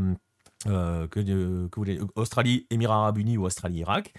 Et ça va se jouer donc entre le Pérou, la Colombie et le Chili. Et comme j'évoque le Pérou, on est obligé de passer par là. On en profite, Jérôme n'est pas là. Romain n'est pas là, donc il va, il va pouvoir on va pouvoir le dire calmement. Le Pérou qui s'est toujours pas remis de la défaite en Uruguay et qui ne s'est toujours pas surtout remis de la façon euh, de la dernière, euh, la dernière occasion du match, hein, ce centre-tir de Miguel Trauco, qui n'a pas été vraiment capté par, euh, par Rochette. Il a été capté, mais pas de manière très très naturelle. Et on va le rappeler, en Amérique du Sud, il n'y a pas de goal line technologie, il y a juste la vidéo. Le VAR a donné sa réponse, il n'y a pas but a donné une réponse très rapide, trop rapide, on juge les Péruviens, et les Péruviens, ils se sont même amusés euh, à utiliser un logiciel de modélisation 3D qui s'appelle Blender. Ils ont repris l'image, voilà, c'est la vidéo que je vous mets. Ils ont repris l'image, ils ont remis tous les paramètres et ils se sont amusés eux-mêmes à faire leur Godline technologie. Et puis vous allez voir, ça va apparaître tranquillement dans un instant euh, euh, sur la vidéo. Eh bien, tout simplement, nos chers amis péruviens, ils estiment, euh, d'après leur Goldline technologie un petit peu artisanale à eux, que vous allez le voir dans 30 secondes, même pas, dans 3 secondes, avec la modélisation du ballon, hop, on va revenir et on va pouvoir tourner et vous allez voir qu'il y a but. Pour eux, il y avait but. et donc, on peut en rigoler. Euh, ils montrent tous les angles. pour eux, il y a but. Le ballon avait franchi complètement euh, la ligne. On peut rigoler de cette histoire, sauf que le Pérou ne rigole pas du tout. La fédération péruvienne a porté officiellement plainte auprès de la FIFA, euh, justement, contre Anderson Daronco. Alors, il vaut mieux porter plainte sur papier hein, devant Anderson Daronco. Hein. On est d'accord, hein, Marcelin? Il faut pas se plaindre trop face à lui. Hein. Il est assez impressionnant. si vous ne le connaissez pas, euh, cherchez sur Google une petite image d'Anderson Daranco, vous verrez qu'il a des, des bras, euh, c'est nos jambes. Hein. Il faut dire les choses. Il est un peu impressionnant physiquement, ce qui peut expliquer pourquoi les, les Péruviens se sont pas trop plaints vertement pendant le match. Enfin bref, voilà, on en rigole. Bon, au final, on sait très bien que cette plainte-là ne va rien donner, parce qu'on voit mal euh, la FIFA dire ah ben on va rejouer le match, ou je sais pas, même pas ce qu'ils peuvent dire. on était dans les arrêts de jeu. Euh, on sait très. Ouais, c'est celui qui fait du bodybuilding, Pierre, exactement. Voilà, ça va rien donner. On imagine très bien que si le Pérou euh, arrache le barrage, ça va calmer les esprits. Et s'il se qualifie pour la Coupe du Monde, eh ben, on restera à jouer avec notre petite animation et puis, euh, et puis on n'ira pas plus loin. On en restera là, ça n'ira pas plus loin. Mais bon, voilà. c'est le petit, la petite polémique. Une soirée d'éliminatoire sud-américain sans polémique. C'en est pas une, hein, il faut dire les choses. donc, euh, donc voilà, on va partir sur, euh, sur du plus léger, euh, enfin du plus joyeux surtout. Hein. Même si là, ça va, on, a bien rigolé là-dessus. Marcelin, on va aller au Brésil avec toi pour évoquer l'entrée de plusieurs joueurs. Alors j'espère que je vais... Bon, il n'y a pas forcément besoin d'accent de fou. Casalda da Fama du, Maracana, tu vas nous expliquer ce que c'est et qui sont les joueurs qui viennent d'y entrer.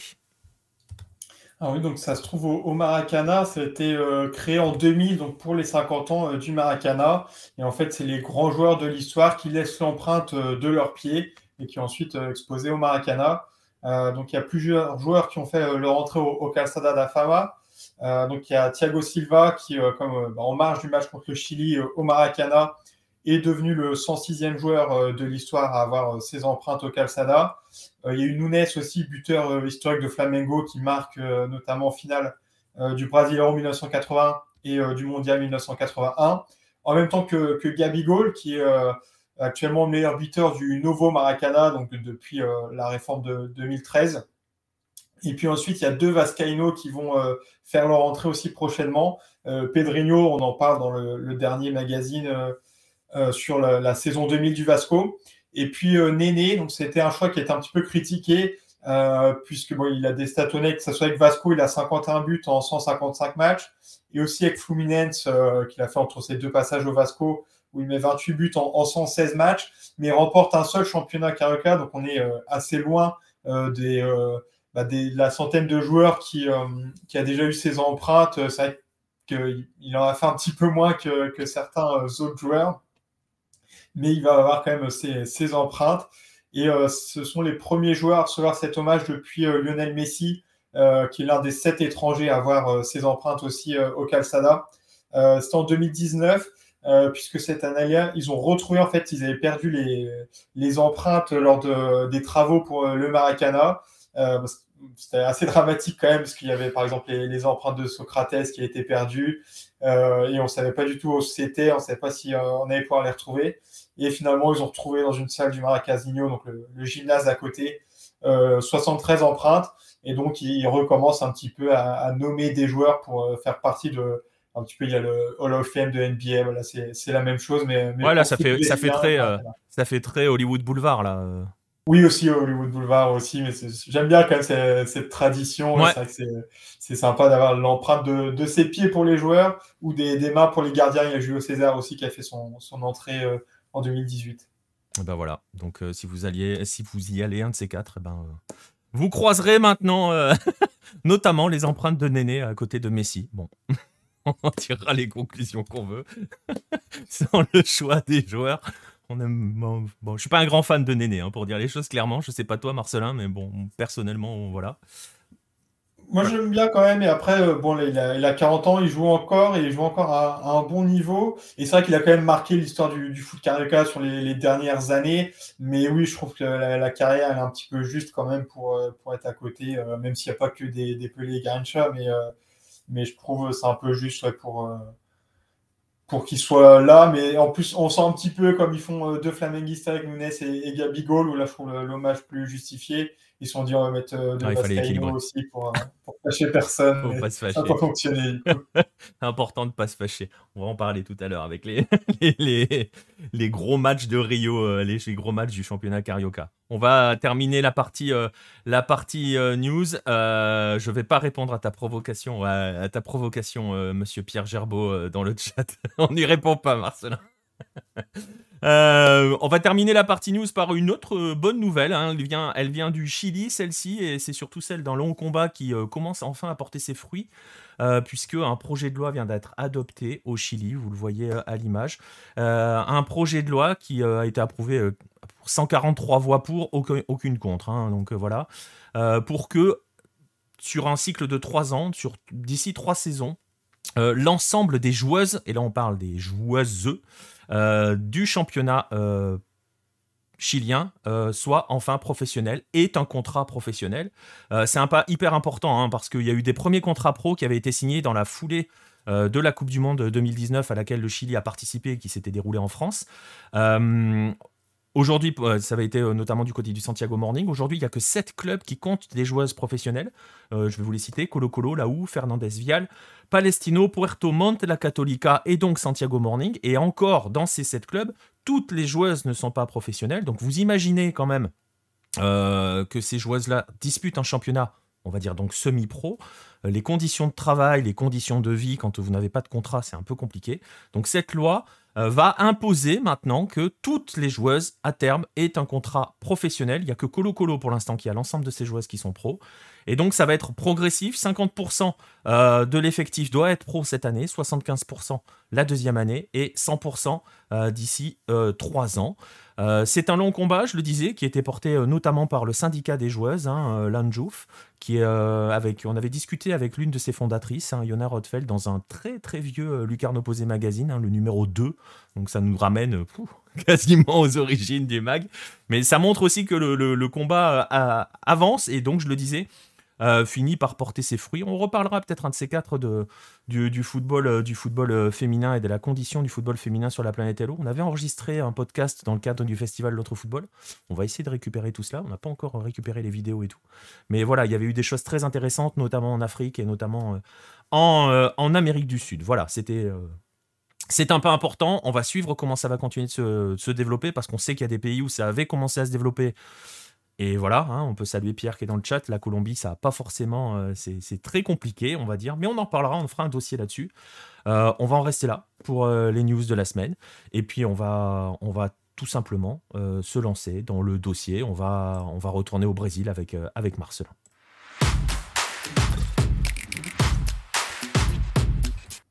Et je le disais, Marcelin, on va avec toi, on va aller au Brésil puisque on va s'intéresser à, à une à une tradition, hein, c'est une véritable tradition, euh, les championnats euh, d'État euh, brésiliens qui sont en train de se terminer d'ailleurs.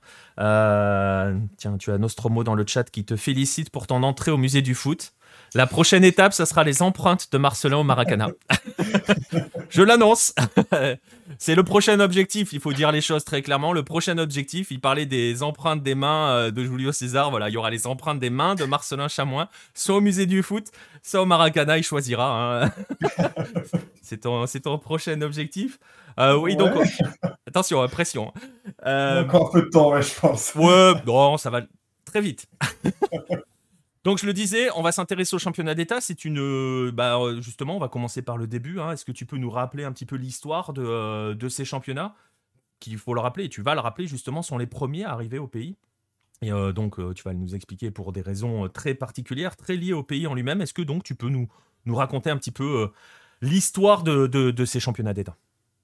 Oui, ça fait très longtemps, parce que le foot commence en 1894 au Brésil, et le premier championnat de Sao Paulo est organisé en 1902 avec cinq équipes, et euh, ça prend très vite dans le Brésil, ce qu'un championnat Bahia en 1905 et Rio de Janeiro en 1906. Et euh, à l'officialisation du professionnalisme, donc en 1933, il y a 20 États du Brésil qui ont déjà leur championnat euh, estadual puisque le Brésil est, un État fédéral et il y a des différences euh, culturelles entre régions et États qui sont très importantes. Et on, parle de pays continents, parce qu'il y a bah, par exemple cinq États du Brésil qui sont plus grands en, superficie que la France, et aussi aujourd'hui 17 villes de plus d'un million euh, d'habitants. Donc on imagine que bah, à l'époque, avec les transports, euh, c'est impossible d'avoir un championnat national.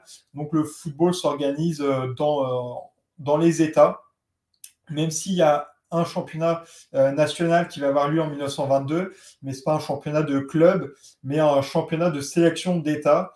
Donc, euh, bah, par exemple, la sélection Paulista euh, était représentée par les meilleurs joueurs des, différents clubs de, Sao Paulo. ça s'organisait après ou avant, ça dépendait des années, le, les championnats d'État. Mais c'était un, tournoi qui se déroulait seulement sur quelques semaines et puis avec des phases par région, bah, justement pour limiter les déplacements. Et il y a aussi une différence avec euh, bah, la France, un peu moins qu'en Europe. Mais au Brésil, les grandes villes vont accueillir deux, parfois trois grands clubs. Même pour Rio, il y en, a quatre. Donc il y a une très forte rivalité qui va se créer euh, entre ces clubs au fil des, éditions depuis euh, plus de 100 ans maintenant. il, y a, il y a aussi il y a les, grands clubs, mais aussi bah, des plus petits clubs, mais qui arrivent à, avoir des, équipes compétitives. Donc il y a une, très grande densité euh, de clubs et de joueurs. Euh, par exemple, en, 2017, il y avait 62% des Brésiliens euh, de plus de 15 ans qui pratiquaient un sport. Et parmi eux, il y en avait 40% qui pratiquent le football. Donc il y a, un vivier, on en parle souvent avec l'exportation des joueurs, mais il y avait un vivier de, joueurs qui est incroyable. À l'époque, je pense que c'était encore plus marqué. Donc il y avait, il y avait de quoi faire beaucoup d'équipes et beaucoup de championnats. Ouais, c'est aussi ça, parce que tu dis il y a trois ou quatre grands clubs euh, dans, les métropoles, mais il y a une multitude de clubs autour. Euh, il y a vraiment, là, on le voit, hein, on, va pas rentrer dans le détail là-dessus, euh, mais il y a plusieurs divisions sur certains championnats d'État, tellement il y a d'équipes, hein, concrètement. de nos jours, il y a des. Le Carioca, il y a quoi? Deux divisions, c'est ça? Au moins trois. Au moins trois. Ok, voilà, donc voilà, il y a de quoi faire plusieurs divisions au sein d'un même État, hein, donc ça vous donne l'immensité de la chose.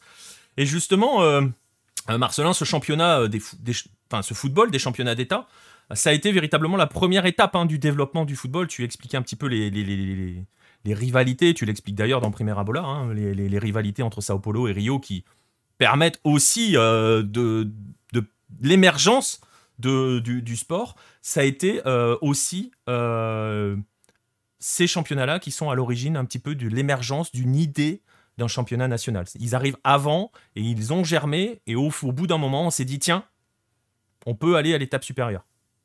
oui, au début, le football brésilien, c'est vraiment les clubs de Rio et Sao Paulo, c'est presque deux pays différents.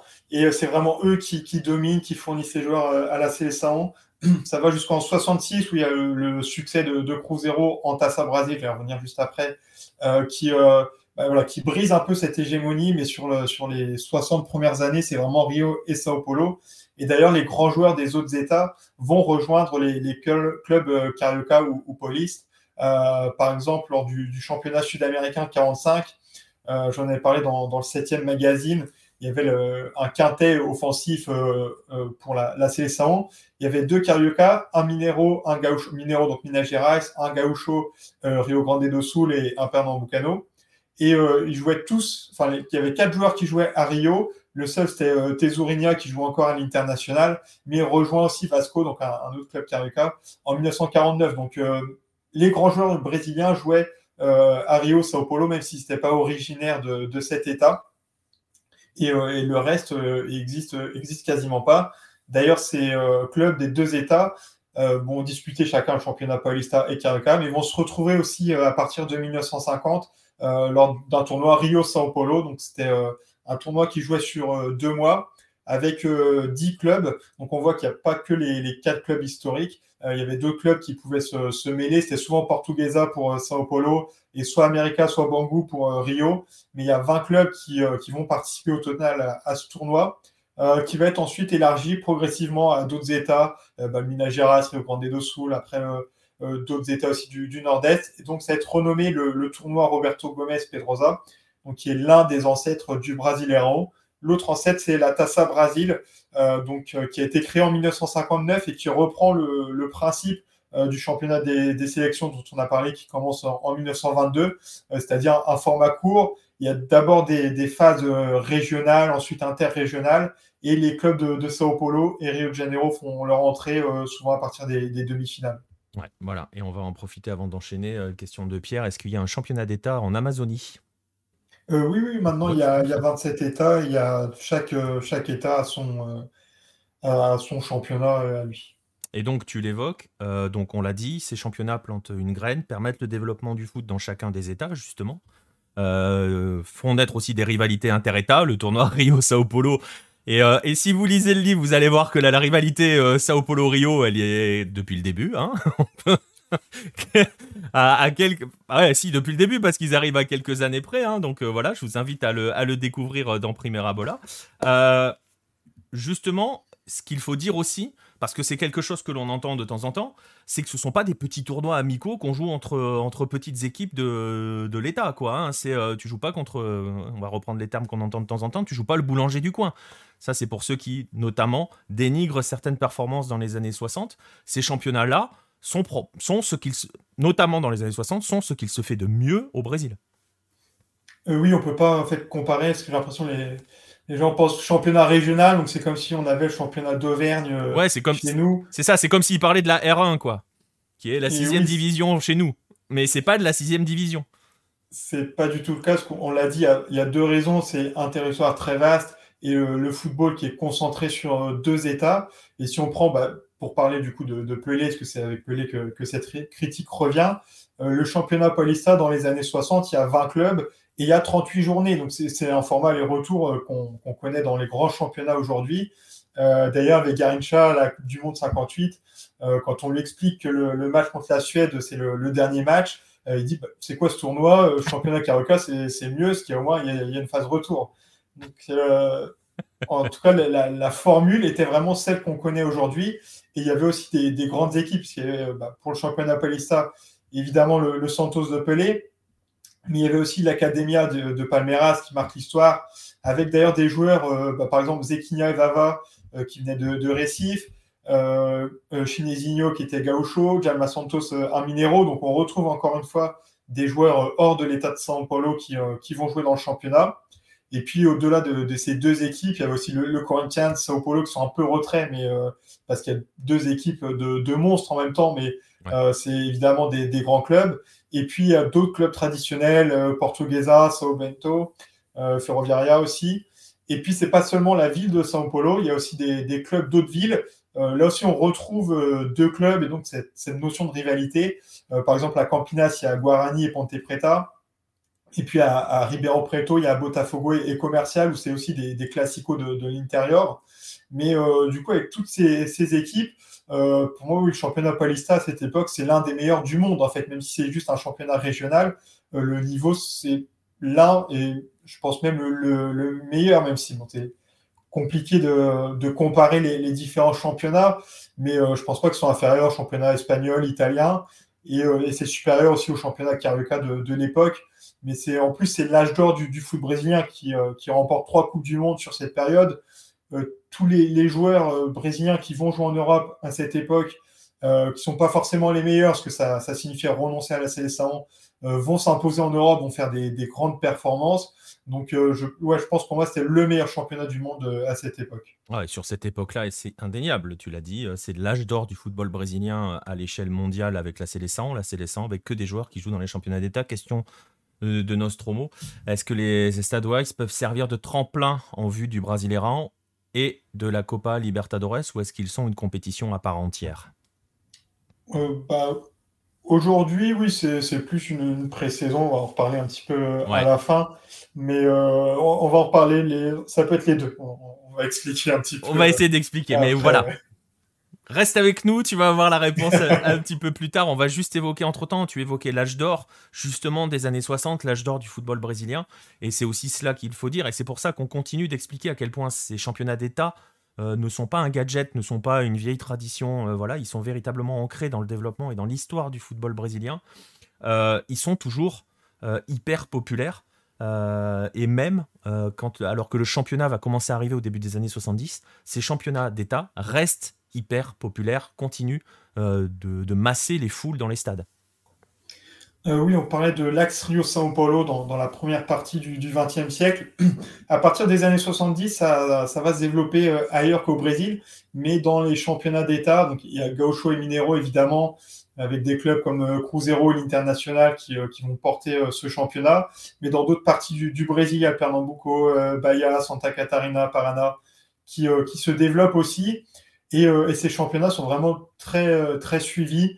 Euh, à cette époque-là, par exemple, euh, pour les affluences au Maracana, euh, sur les, 20 meilleures affluences du championnat Carioca, il y en a 12 qui ont lieu entre 68 et 79. Donc c'est aussi un vrai moment, le, match du dimanche du championnat d'État. Le record a lieu un peu avant, c'est en 63 avec le, le Flaflou qui était décisif. Et il y a 194 603 spectateurs, donc on est quasiment sur le, le record de, 50 et forcément le, stade est, plein à craquer.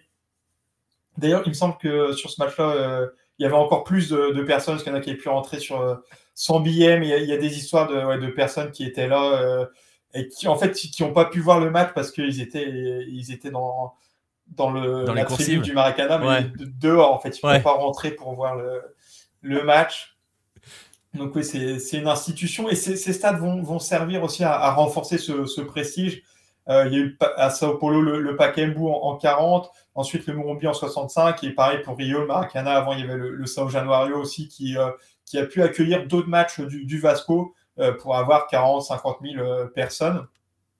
Et si on, reprend dans, dans, les, ces années 70, euh, là, je pense que le, championnat Carioca est peut-être plus fort que le, le Paulista, parce qu'il y a le Botafogo de Zagallo, il y a la Máquina Fluminense, et puis à Flamengo et Vasco avec euh, deux joueurs euh, vedettes qui commencent leur carrière, euh, Zico au Flamengo et, Roberto Zineric au, Vasco. Donc toutes ces, les quatre équipes, pour moi, c'est les meilleures équipes du monde, enfin, font partie des, meilleures équipes du monde. on peut le voir aussi dans, les, tournois ou les, tournées entre, entre clubs face à, des clubs européens où il y a, des très bons résultats. Et donc, ce championnat Carioca va rester plus prestigieux que le Brésilien qui est créé en, en 71. Euh, bah, surtout parce que le, c'est un, championnat naissant et qui est encore euh, assez mal organisé. Euh, il y, a, énormément d'équipes. On est monté, je crois, à, 90 dans la, période de, la dictature 94. Il y, y, a beaucoup de phases du coup dans, dans, le championnat et des matchs contre des équipes qui sont inconnues donc dans, dans plusieurs régions du Brésil. Mais, mais, un gros club, par exemple, au début, il a, il a affronté que des petites équipes. Euh, donc il n'y avait pas trop d'intérêt pour les clubs et les spectateurs. Et on le voit dans, les affluences historiques bah, des stades dont, j'ai parlé. si on prend les dix plus grandes affluences du, du Murumbi, donc à chaque fois plus de 110 000 spectateurs, il y a deux matchs de la CS100 et huit matchs du championnat Paulista, et il n'y en a aucun donc du, du Brasileiran. Et pareil pour le Maracana, j'avais les chiffres des, 20 plus grandes affluences, à chaque fois plus de 150 000 spectateurs. Il y a, ouais, c'est, le Maracana de, cette époque. Il y a cinq matchs de la CS100, il y a le Botafogo Fluminense euh, du championnat Carioca 71 et 14 matchs de Flamengo. Euh, donc parmi ces 14, il y en a 12 du championnat Carioca donc face aux, rivaux euh, habituels. Et les deux matchs du Brasileirão, à chaque fois, c'est la finale en, 80 et 83. Donc on voit il faut que ça soit une finale du Brasileirão pour dépasser les, affluences du Carioca. Et même la finale du, du Brasileirão 82, même s'il y a je crois, 138 000 spectateurs, c'est pas suffisant pour intégrer le, top 20 qui est vraiment réservé au, championnat Carioca. Ouais, donc on le voit, ce sont euh, des institutions, hein, ces championnats-là, clairement. Et pourtant, et pourtant, voilà, tu le dis, le Brasileirão arrive en 71, arrive, enfin, voilà, début des années 70, se développe petit, à petit.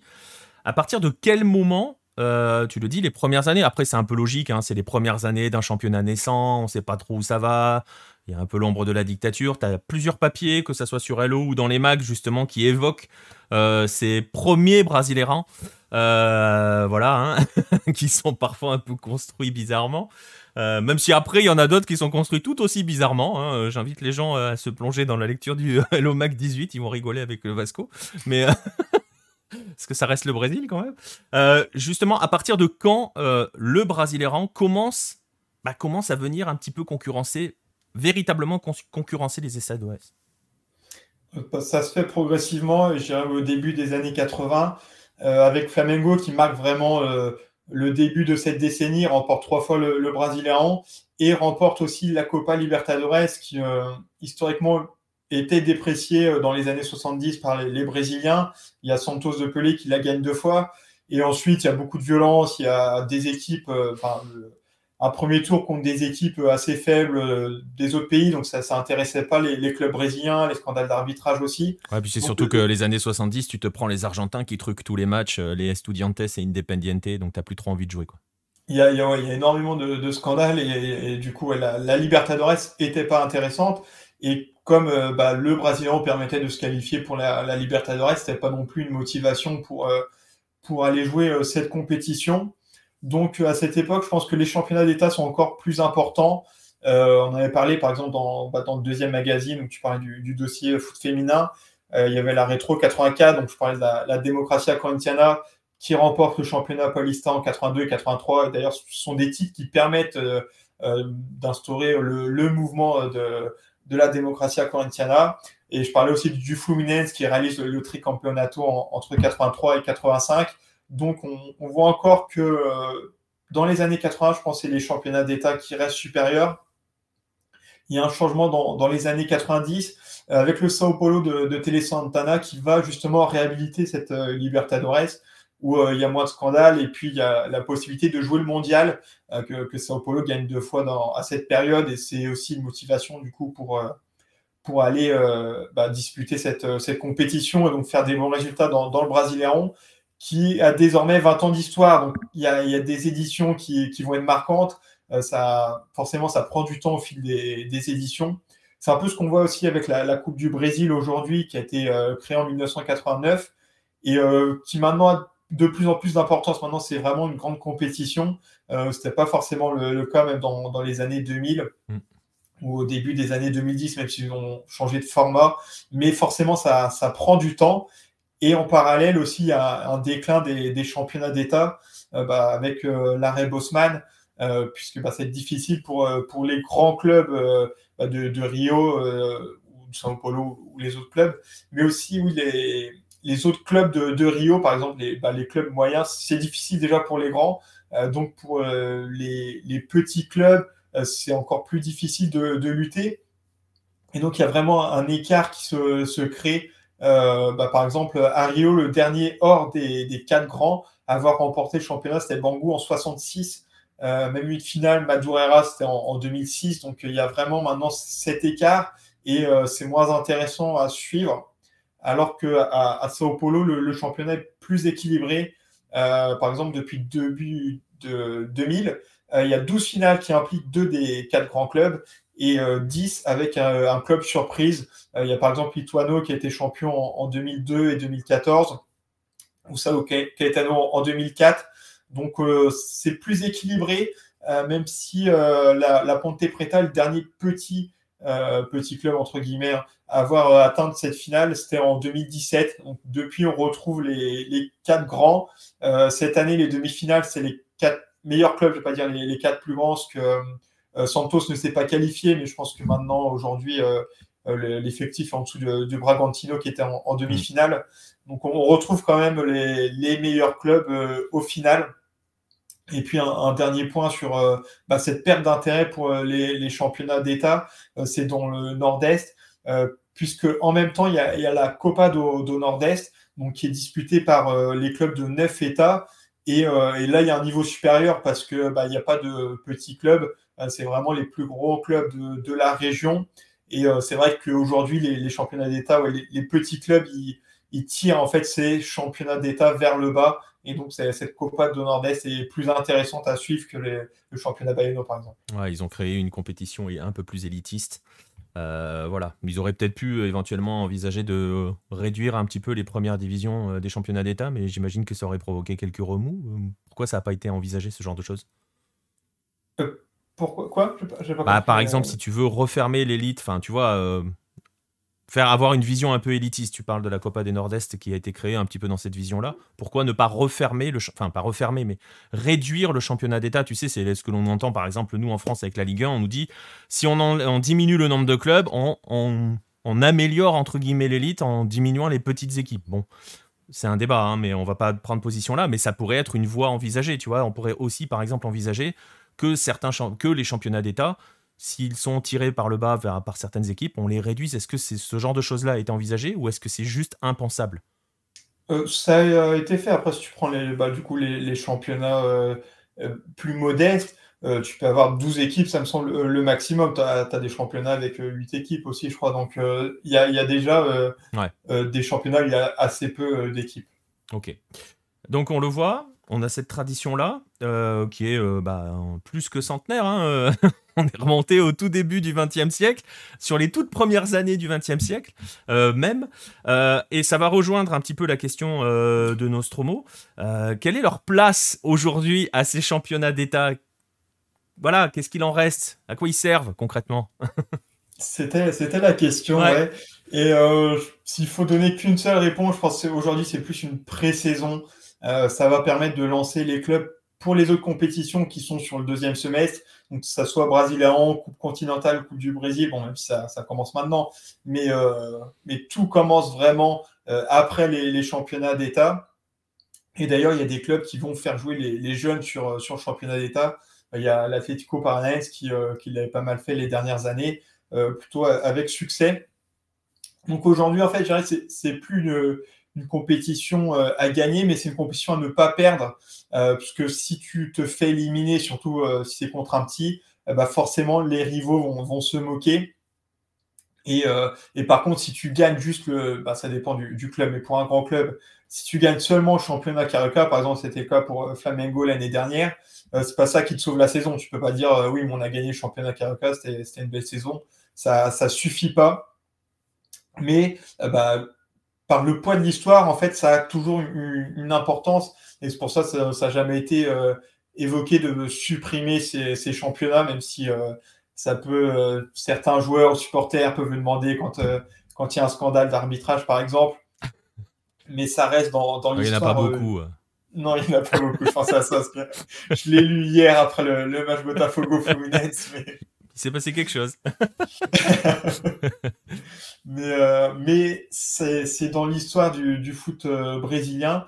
Et surtout, moi, ce que j'aime bien, c'est qu'il y, y, a beaucoup de classicos donc, bah, au cours du championnat. Et puis, tu as, ce week-end, donc on y arrive euh, bah, le, week-end prochain, avec le week-end des finales, où là, tu, tu as beaucoup de classicos, avec un titre quand même en jeu euh, évidemment, sur euh, bon après tu, tu l'oublies vite au cours de la saison, mais euh, le, lendemain tu es content quand tu as, ce, ce, titre à fêter. Mais forcément, ça n'a plus rien à voir avec, avec l'époque. Et maintenant, en fait, pour écrire l'histoire, une seule édition, c'est pas suffisant. je vois deux moyens en fait de, rentrer un peu dans, l'histoire. C'est soit en remportant le titre en étant vaincu, hmm. soit en enchaînant les titres. Par exemple, Flamengo a gagné les trois derniers championnats Caraca, donc peut réaliser le Tetra Campeonato, ce qui n'a jamais été fait dans, son histoire. Donc il y, a un intérêt pour Flamengo d'aller chercher ce titre. Et donc, euh, c'est comme ça qu'on peut marquer euh, l'histoire.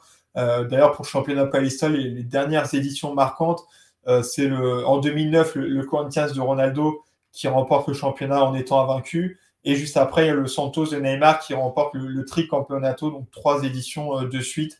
Mais si tu veux juste remporter un, titre, c'est plus suffisant pour vraiment entrer dans l'histoire. Ouais, et eh ben écoute, euh, voilà. Euh, dit, tiens, j'avais, tu sais, dans, notre préparation, je t'ai dit, euh, est-ce qu'on fait un petit point maintenant?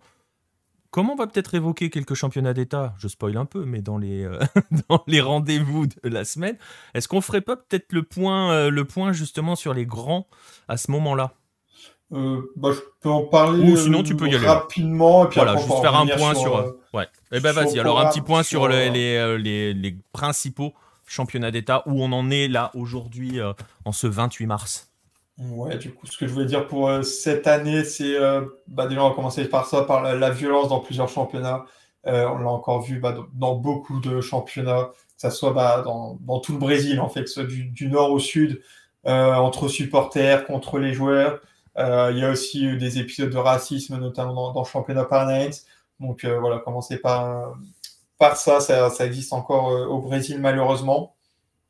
Euh, pour parler euh, du foot, bah, je pense que les, trois gros maintenant au, Brésil, on attend trois favoris pour le Brésilien, donc Palmeiras, Flamengo et, l'Atlético Mineiro. ils répondent présents ce, début de saison. il y a aussi le Sao Paulo de Carloseni qui était intéressant hier, qui est, en finale. Mais vraiment, les trois gros sur ce début de saison, ils sont présents, même si dans le jeu, c'est pas parfait, mais ils sont tous en finale. Et puis pour finir sur le, championnat Carioca, euh, Vasco et Botafogo ont été éliminés, mais sont qualifiés en, demi-finale. Euh, ça n'avait pas été le cas en 2020 et 2021. À chaque fois, ils étaient éliminés par euh, des plus petits clubs. Et pareil, il faut qu'on en reparle un moment, mais ces deux clubs vont passer en, en SAF, donc vont changer de, statut, et ils ont pas mal d'ambition, surtout Botafogo qui, qui commence. Donc j'espère qu'on va retrouver un, niveau compétitif entre, entre les quatre gros de, Rio, puisque c'est vraiment ce qui fait la beauté en fait de, ces championnats d'État, c'est ces classicos et, et ces, ces, grandes équipes qui, euh, qui vont disputer euh, un titre. Donc euh, voilà ce que, ce que je voulais dire. J'espère vraiment. que je trouve que c'est difficile quand même à, vraiment à faire comprendre à quel point c'était important ces, ces mm. championnats d'État. à une certaine époque, c'est moins le cas aujourd'hui, mais c'était vraiment le, l'âme du, foot brésilien et c'est pour ça qu'on ne peut pas les, supprimer encore parce que ça a été euh, tellement important dans, l'histoire que ça doit encore euh, exister même si euh, sur le niveau des matchs c'est assez faible maintenant. Ouais mais tu le disais, mais il y, a aussi, y a aussi ce côté, tu sais, on, on, on, en est souvent, je vais pas dire victime, j'ai pas le mot adéquat, mais il y a aussi cette projection de ce qui se passe chez nous sur les championnats, les championnats d'autres pays. Et tu l'as dit tout à l'heure, pour les gens, un championnat d'État, euh, c'est la R1, quoi. C'est euh, le championnat régional. Ce n'est pas ça. Ce n'est pas aussi simple que ça. J'espère que vous l'avez compris. Euh, il y a une question de Nostromo. Je sais qu'elle va te faire plaisir parce que je sais, je sais tout de suite ce que tu vas lui répondre. Mais tout de suite, voilà. Euh, la question, c'est est-ce que c'est déjà arrivé qu'un club brésilien réalise le triplé championnat d'État brésilien en Libertadores? Allez, vas-y, fais-toi plaisir. Ah, c'est un exploit, hein, donc ça, paraît difficile à réaliser quand même. Mais oui, Flamengo l'a fait euh, en 2019. Et puis avant, il y a eu Santos aussi de, Pelé en 62, même si du coup, c'était pas le Brasileirão, c'était la, Taça Brasil, euh, où il fallait gagner le championnat d'État l'année d'avant pour se qualifier. Ils font aussi le triplé, mais, mais Flamengo était la la première équipe, si on parle de Brésiliens, depuis 71 à, le faire. Voilà, super. Merci Nostromo. Merci. Voilà. Je finis avec un grand sourire, je finis avec une grande déprime. C'est parfait. C'est comme ça, on conclut parfaitement ce, ce dossier sur les championnats d'État. En tout cas, vous verrez, on va vous donner les rendez-vous euh, parce qu'il y a des rendez-vous en fin de semaine. On va, euh, j'espère que ça vous a donné l'envie aussi de vous intéresser à ces championnats-là, euh, qui sont l'âme du football brésilien, très clairement, il faut le dire. Euh, au moins, enfin non, qui sont l'âme du football brésilien, un point, on va pas en dire plus.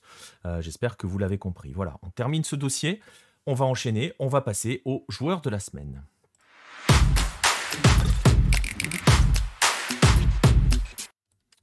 Et pour le joueur de la semaine, eh bien, on va, revenir en Amérique du Nord. On va s'intéresser à l'un de mes chouchous de la sélection canadienne. Alors, ça va être aussi l'occasion euh, de saluer l'excellent travail hein, qui a été réalisé par John Erdman. On l'a dit, euh, les Canadiens sont de retour euh, en phase finale d'une Coupe du Monde pour la première fois depuis 1986, deuxième fois de l'histoire. L'ont fait de manière magnifique. Hein. Ils ont été vraiment, vraiment la, plus belle équipe de, cette, de cette compétition. Et on va parler donc d'un joueur. Ce joueur, ce n'est pas Alfonso Davis, ce n'est pas Jonathan David, même s'ils sont hyper importants, ça c'est, on va hein, on va pas classer les joueurs. Ce n'est pas non plus le diamant euh, Tajon Buchanan, qui est un joueur absolument magnifique. Si vous ne le connaissez pas encore, euh, ça ne saurait tarder, euh, je pense. Non, ce joueur-là, c'est Stephen Eustachio. Alors, ça vous parle peut-être pas encore, Stephen Eustachio. Euh, je vais vous mettre son image, sa photo. Voilà, c'est lui, euh, le numéro 7 de la sélection. Alors, c'est un garçon qui a un parcours un peu particulier, hein, parce qu'il est né dans l'Ontario, hein, il est né à Leamington, euh, donc dans l'Ontario, et ses parents sont portugais. ça a son importance parce que, à la différence de la grande majorité des autres joueurs de la, sélection canadienne, il n'a pas grandi véritablement au, au Canada, il n'a pas grandi footballistiquement au Canada, puisqu'il est parti à l'âge de 7 ans au Portugal, donc il n'a pas connu les rangs de la MLS, par exemple, ce qui est le cas de beaucoup de joueurs euh, canadiens maintenant qui ont grandi aussi en MLS. Je parlais de Tajon Buchanan, c'est un exemple parfait. Lui, non, il a fait sa formation euh, au Portugal. Il a d'abord été euh, dans les équipes de jeunes euh, de l'Union de Leiria. Il a gravi ensuite les échelons. Il s'est retrouvé en troisième division à Torreens, et puis en deuxième division à Lexoes. Et puis ensuite, en 2018, il arrive à Chavez. Il a 22 ans. C'est là qu'il commence à être repéré. Pour donner une idée, hein, à cette époque-là, il est quand même à un moment, hein, il y a des rumeurs venues d'Angleterre qui disent que Manchester City est en train de regarder ce garçon-là. Sauf que il va avoir un parcours, je le disais, particulier, puisqu'il va être prêté, euh, il va être envoyé au Mexique, il va être envoyé à Cruz Azul. Euh, en 2019, alors il arrive au Mexique en Liga MX, il a malheureusement pour lui pas véritablement le temps, le, temps de s'installer parce qu'il s'est, il s'est blessé aussi et donc il va pas véritablement jouer avec avec Azul. Il va donc revenir au Portugal. Euh, tout simplement, il va, il, va revenir à Passos de Ferreira, où là, véritablement, il commence à s'installer, il commence à s'imposer, à tel point que euh, bah, ce garçon-là a rejoint, vous le savez peut-être, hein, a rejoint Porto en début d'année. Hein. il a été prêté, euh, au FC Porto en début d'année, ce qui veut, voilà, veut dire que déjà on est dans un top club européen. Euh, c'est important parce que vous notez quand même que cette sélection canadienne commence à avoir de plus en plus de joueurs qui sont dans des top clubs européens. Ce que j'entends par des top clubs européens, je veux faire offense à personne, mais quand même Porto, ça reste un géant d'Europe. Euh, je sais que pour la génération des 2010, c'est pas évident, mais euh, on parlait d'histoire avec le Brésil tout à l'heure et les grands clubs. Porto est un grand club européen, des clubs qui jouent la Ligue des Champions, qui jouent l'Europe systématiquement. Donc arrive, est arrivé à Porto. Euh, et, voilà, il, ce garçon-là a été euh, international U21 portugais aux côtés de la génération Joao Félix, euh, Diogo Jota. Voilà, il est, dans cette sélection-là. C'est d'ailleurs à cette époque-là à peu près hein, qu'il il est dans le, viseur de Manchester City. Mais en 2019, il a décidé de rejoindre la sélection canadienne, hein, dont il est aujourd'hui l'un des cadres. Pour le profil un petit peu du joueur, écoutez, quand il a, été, euh, est arrivé à Cruz Azul, il avait été interrogé par les médias euh, mexicains, euh, pas lui, hein, Victor Severino, je cherchais le nom, qui était entraîneur adjoint à Chavez, avait été interrogé. Et il avait dit de, de que ce joueur-là était le profil type d'un joueur qui pourrait sortir de la Masia barcelonaise. Et effectivement c'est le cas, milieu reculé, mais c'est surtout le cerveau de la sélection, euh, de la sélection canadienne. C'est lui qui a cette qualité de passe, cette qualité de, création. Vous verrez souvent euh, briller, et vous les verrez à la Coupe du Monde, vous verrez briller les flèches Tajon Buchanan, vous verrez Alfonso Davis dévaler dans les couloirs, vous verrez euh, Jonathan David faire des dégâts considérables devant. Et vous, si vous regardez plus attentivement derrière eux, vous verrez une rampe de lancement, l'homme par qui tout passe, c'est Stephen Eustachiou. Donc ça sera l'un des hommes à suivre côté canadien, il y en a beaucoup côté canadien dans cette, dans cette sélection. C'est donc lui sur lequel on voulait faire le portrait pour je le disais, euh, célébrer un petit peu le retour du Canada et aussi, euh, et aussi célébrer le fait que le Canada était véritablement la plus belle équipe euh, de, cette, de cette sélection. oui, on est tout à fait d'accord, Nostromo, Erdmann a parfaitement réussi la transition équipe féminine, équipe masculine, en alliant résultat et la manière dans les deux sélections, ce qui est un, un exploit remarquable. Et d'ailleurs, pour aller plus loin, il a remplacé, alors je ne me souviens plus, je viens de manger un trou de mémoire, un entraîneur équatorien qui était en place du Canada, qui était en train de mettre un projet. Et ils ont mis de côté ce projet-là pour appeler Erdmann. Et voilà, les résultats sont là. Euh, la sélection canadienne est en avance. On l'attendait pour 2026. On va la découvrir en 2022. Et parmi ces joueurs-là, parmi l'ensemble de cette sélection, jetez véritablement un œil à Stephen Eustachio et regardez-le au Portugal avec le FC Porto si vous en avez euh, l'occasion. Voilà, c'était le joueur de la semaine. On va pouvoir enchaîner tranquillement. C'était ce en court portrait de notre joueur de la semaine. On va enchaîner avec un maillot que monsieur Marcelin Chamin a sur le dos, un maillot bleu avec de belles étoiles.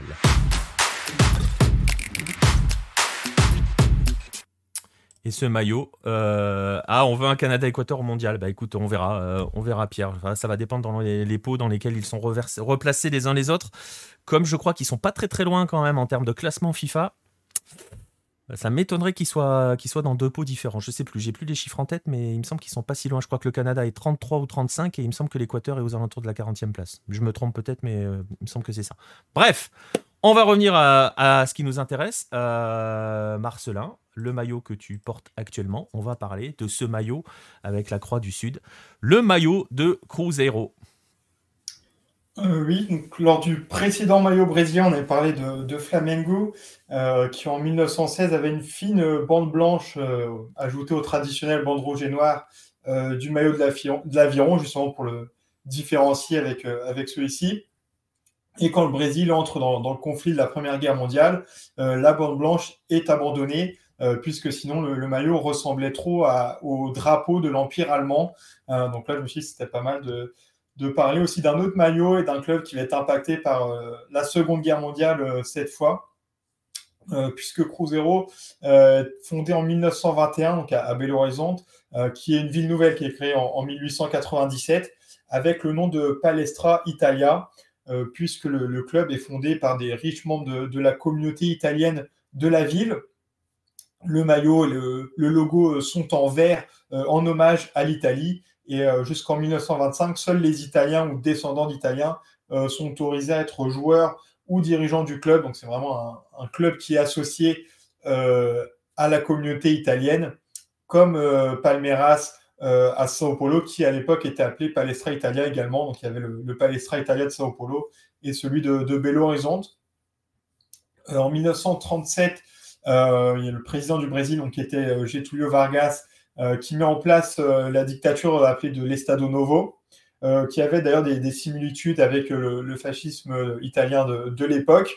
Et en 1940, Getúlio Vargas fait quelques déclarations de, sympathie à l'égard bah, des régimes fascistes et, nazis, même s'il va rester neutre dans, ce conflit, refuse d'engager le Brésil dans la guerre, jusqu'en 1942, où il va être forcé un peu par la pression à la fois du peuple brésilien et euh, des États-Unis euh, de faire un choix, euh, puisque l'Allemagne et l'Italie vont faire couler des navires brésiliens vers près d'un millier de, personnes qui vont mourir dans, bah, dans, ces attaques contre, contre les navires brésiliens. Et donc le, Brésil va rejoindre le, camp des Alliés, même si bah, avec la fin de la guerre en 1945, euh, forcément, les, dictatures, c'est plus possible. Et donc, ça va précipiter la, chute de, Vargas et de, l'Estado Novo.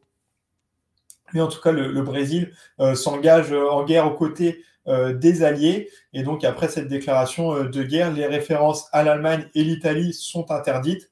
C'est pour ça donc le, Palestra Italia de São Paulo devient Palmeiras. Et le club de, Belo Horizonte va aussi choisir un, symbole du Brésil, donc qui va être la croix du Sud euh, qui est présente sur le, drapeau brésilien.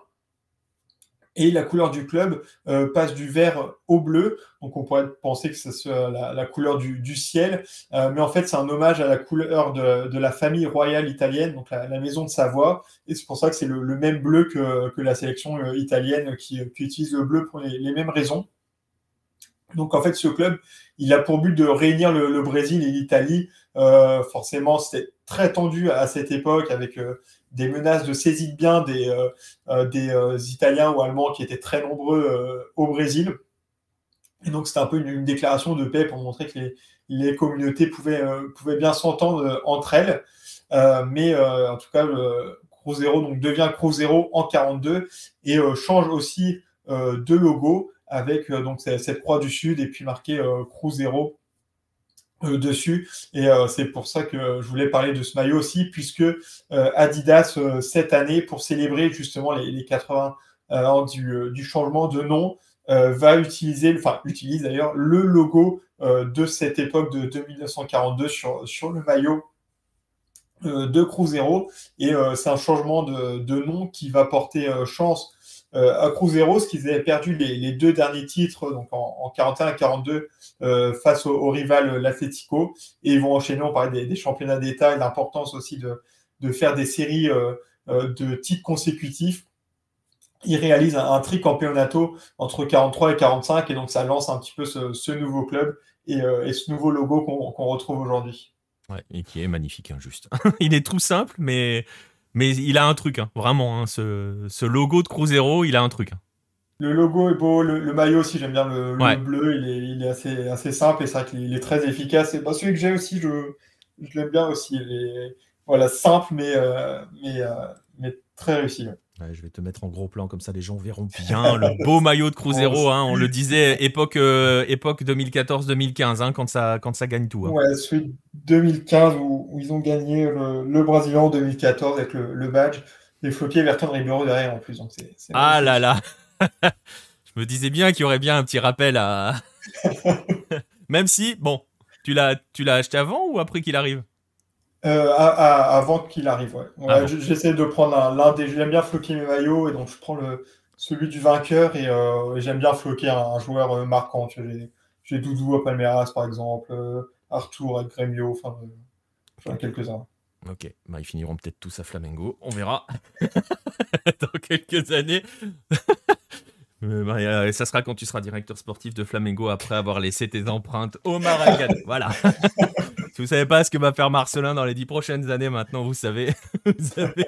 vous, avez, son plan de carrière. On lui, on lui a tout tracé. Hein. Il n'était pas, il pas au courant de tout, mais maintenant il sait. Ça, maintenant il sait. Bon voilà, en tout cas voilà, c'était l'histoire de ce très beau maillot de, de, de Cruzeiro euh, qui vient de vous être raconté. On va pouvoir enchaîner, on va pouvoir passer à la dernière rubrique, les euh, rendez-vous de la semaine.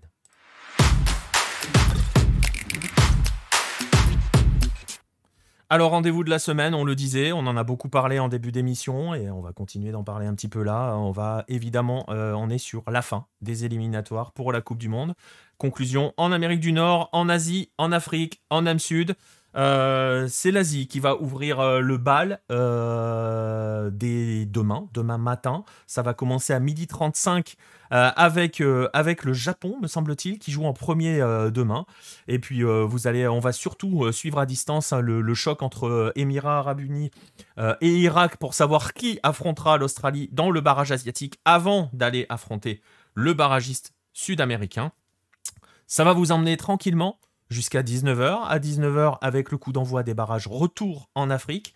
Euh, PM le disait tout à l'heure, euh, il me semble bien qu'ils sont diffusés par l'équipe, donc vous pouvez les regarder à la télé française gratuitement. C'est pas le cas de l'Asie, c'est pas le cas de l'âme Nord, c'est l'âme Sud, on peut le regarder, c'est Bein, hein, je crois. Hein.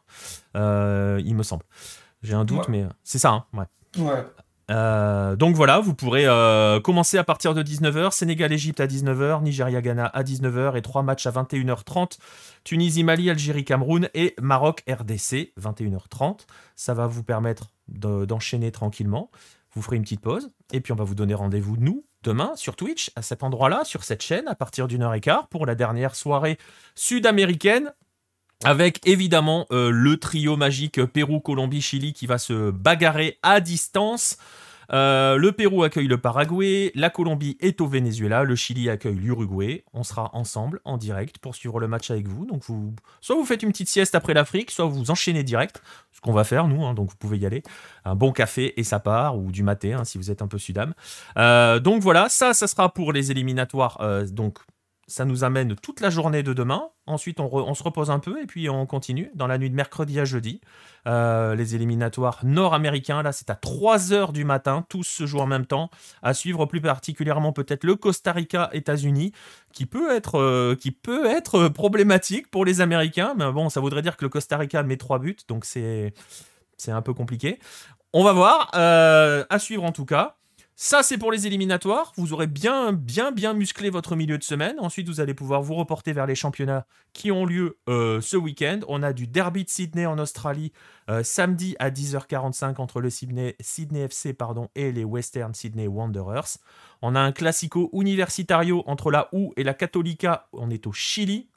Deux équipes qui sont pas forcément au mieux en ce moment. Ça, ça sera samedi soir. Euh, dans la nuit, vous avez un joli euh, Cruz Azul Atlas au Mexique. Dans la nuit de samedi à dimanche, je disais à 1h du matin. Et en même temps, quasiment, parce que ça démarre à minuit, vous avez en Argentine Defensa Justicia contre River Plate. Là, pour le coup, ça devrait envoyer du très très lourd niveau football, parce que c'est probablement deux des équipes qui jouent le mieux en Argentine. Et enfin, et enfin, euh, et enfin, oui, euh, Nostromo, il y aura un récap du tirage au sort du mondial. Je pense qu'on le fera dans le cadre du 9-10 lundi prochain euh, pour bien vous faire les choses. Et voilà, 9-10 lundi prochain qui sera consacré aux éliminatoires et aux groupes pour la Coupe du Monde. On vous parlera un petit peu de nos sélections, où elles en sont. On fera un petit peu un bilan de différents éliminatoires. Donc ça, c'est au programme de lundi prochain. Voilà, vous avez déjà le programme de lundi prochain. On vous a fait toute votre semaine, votre week-end et votre lundi.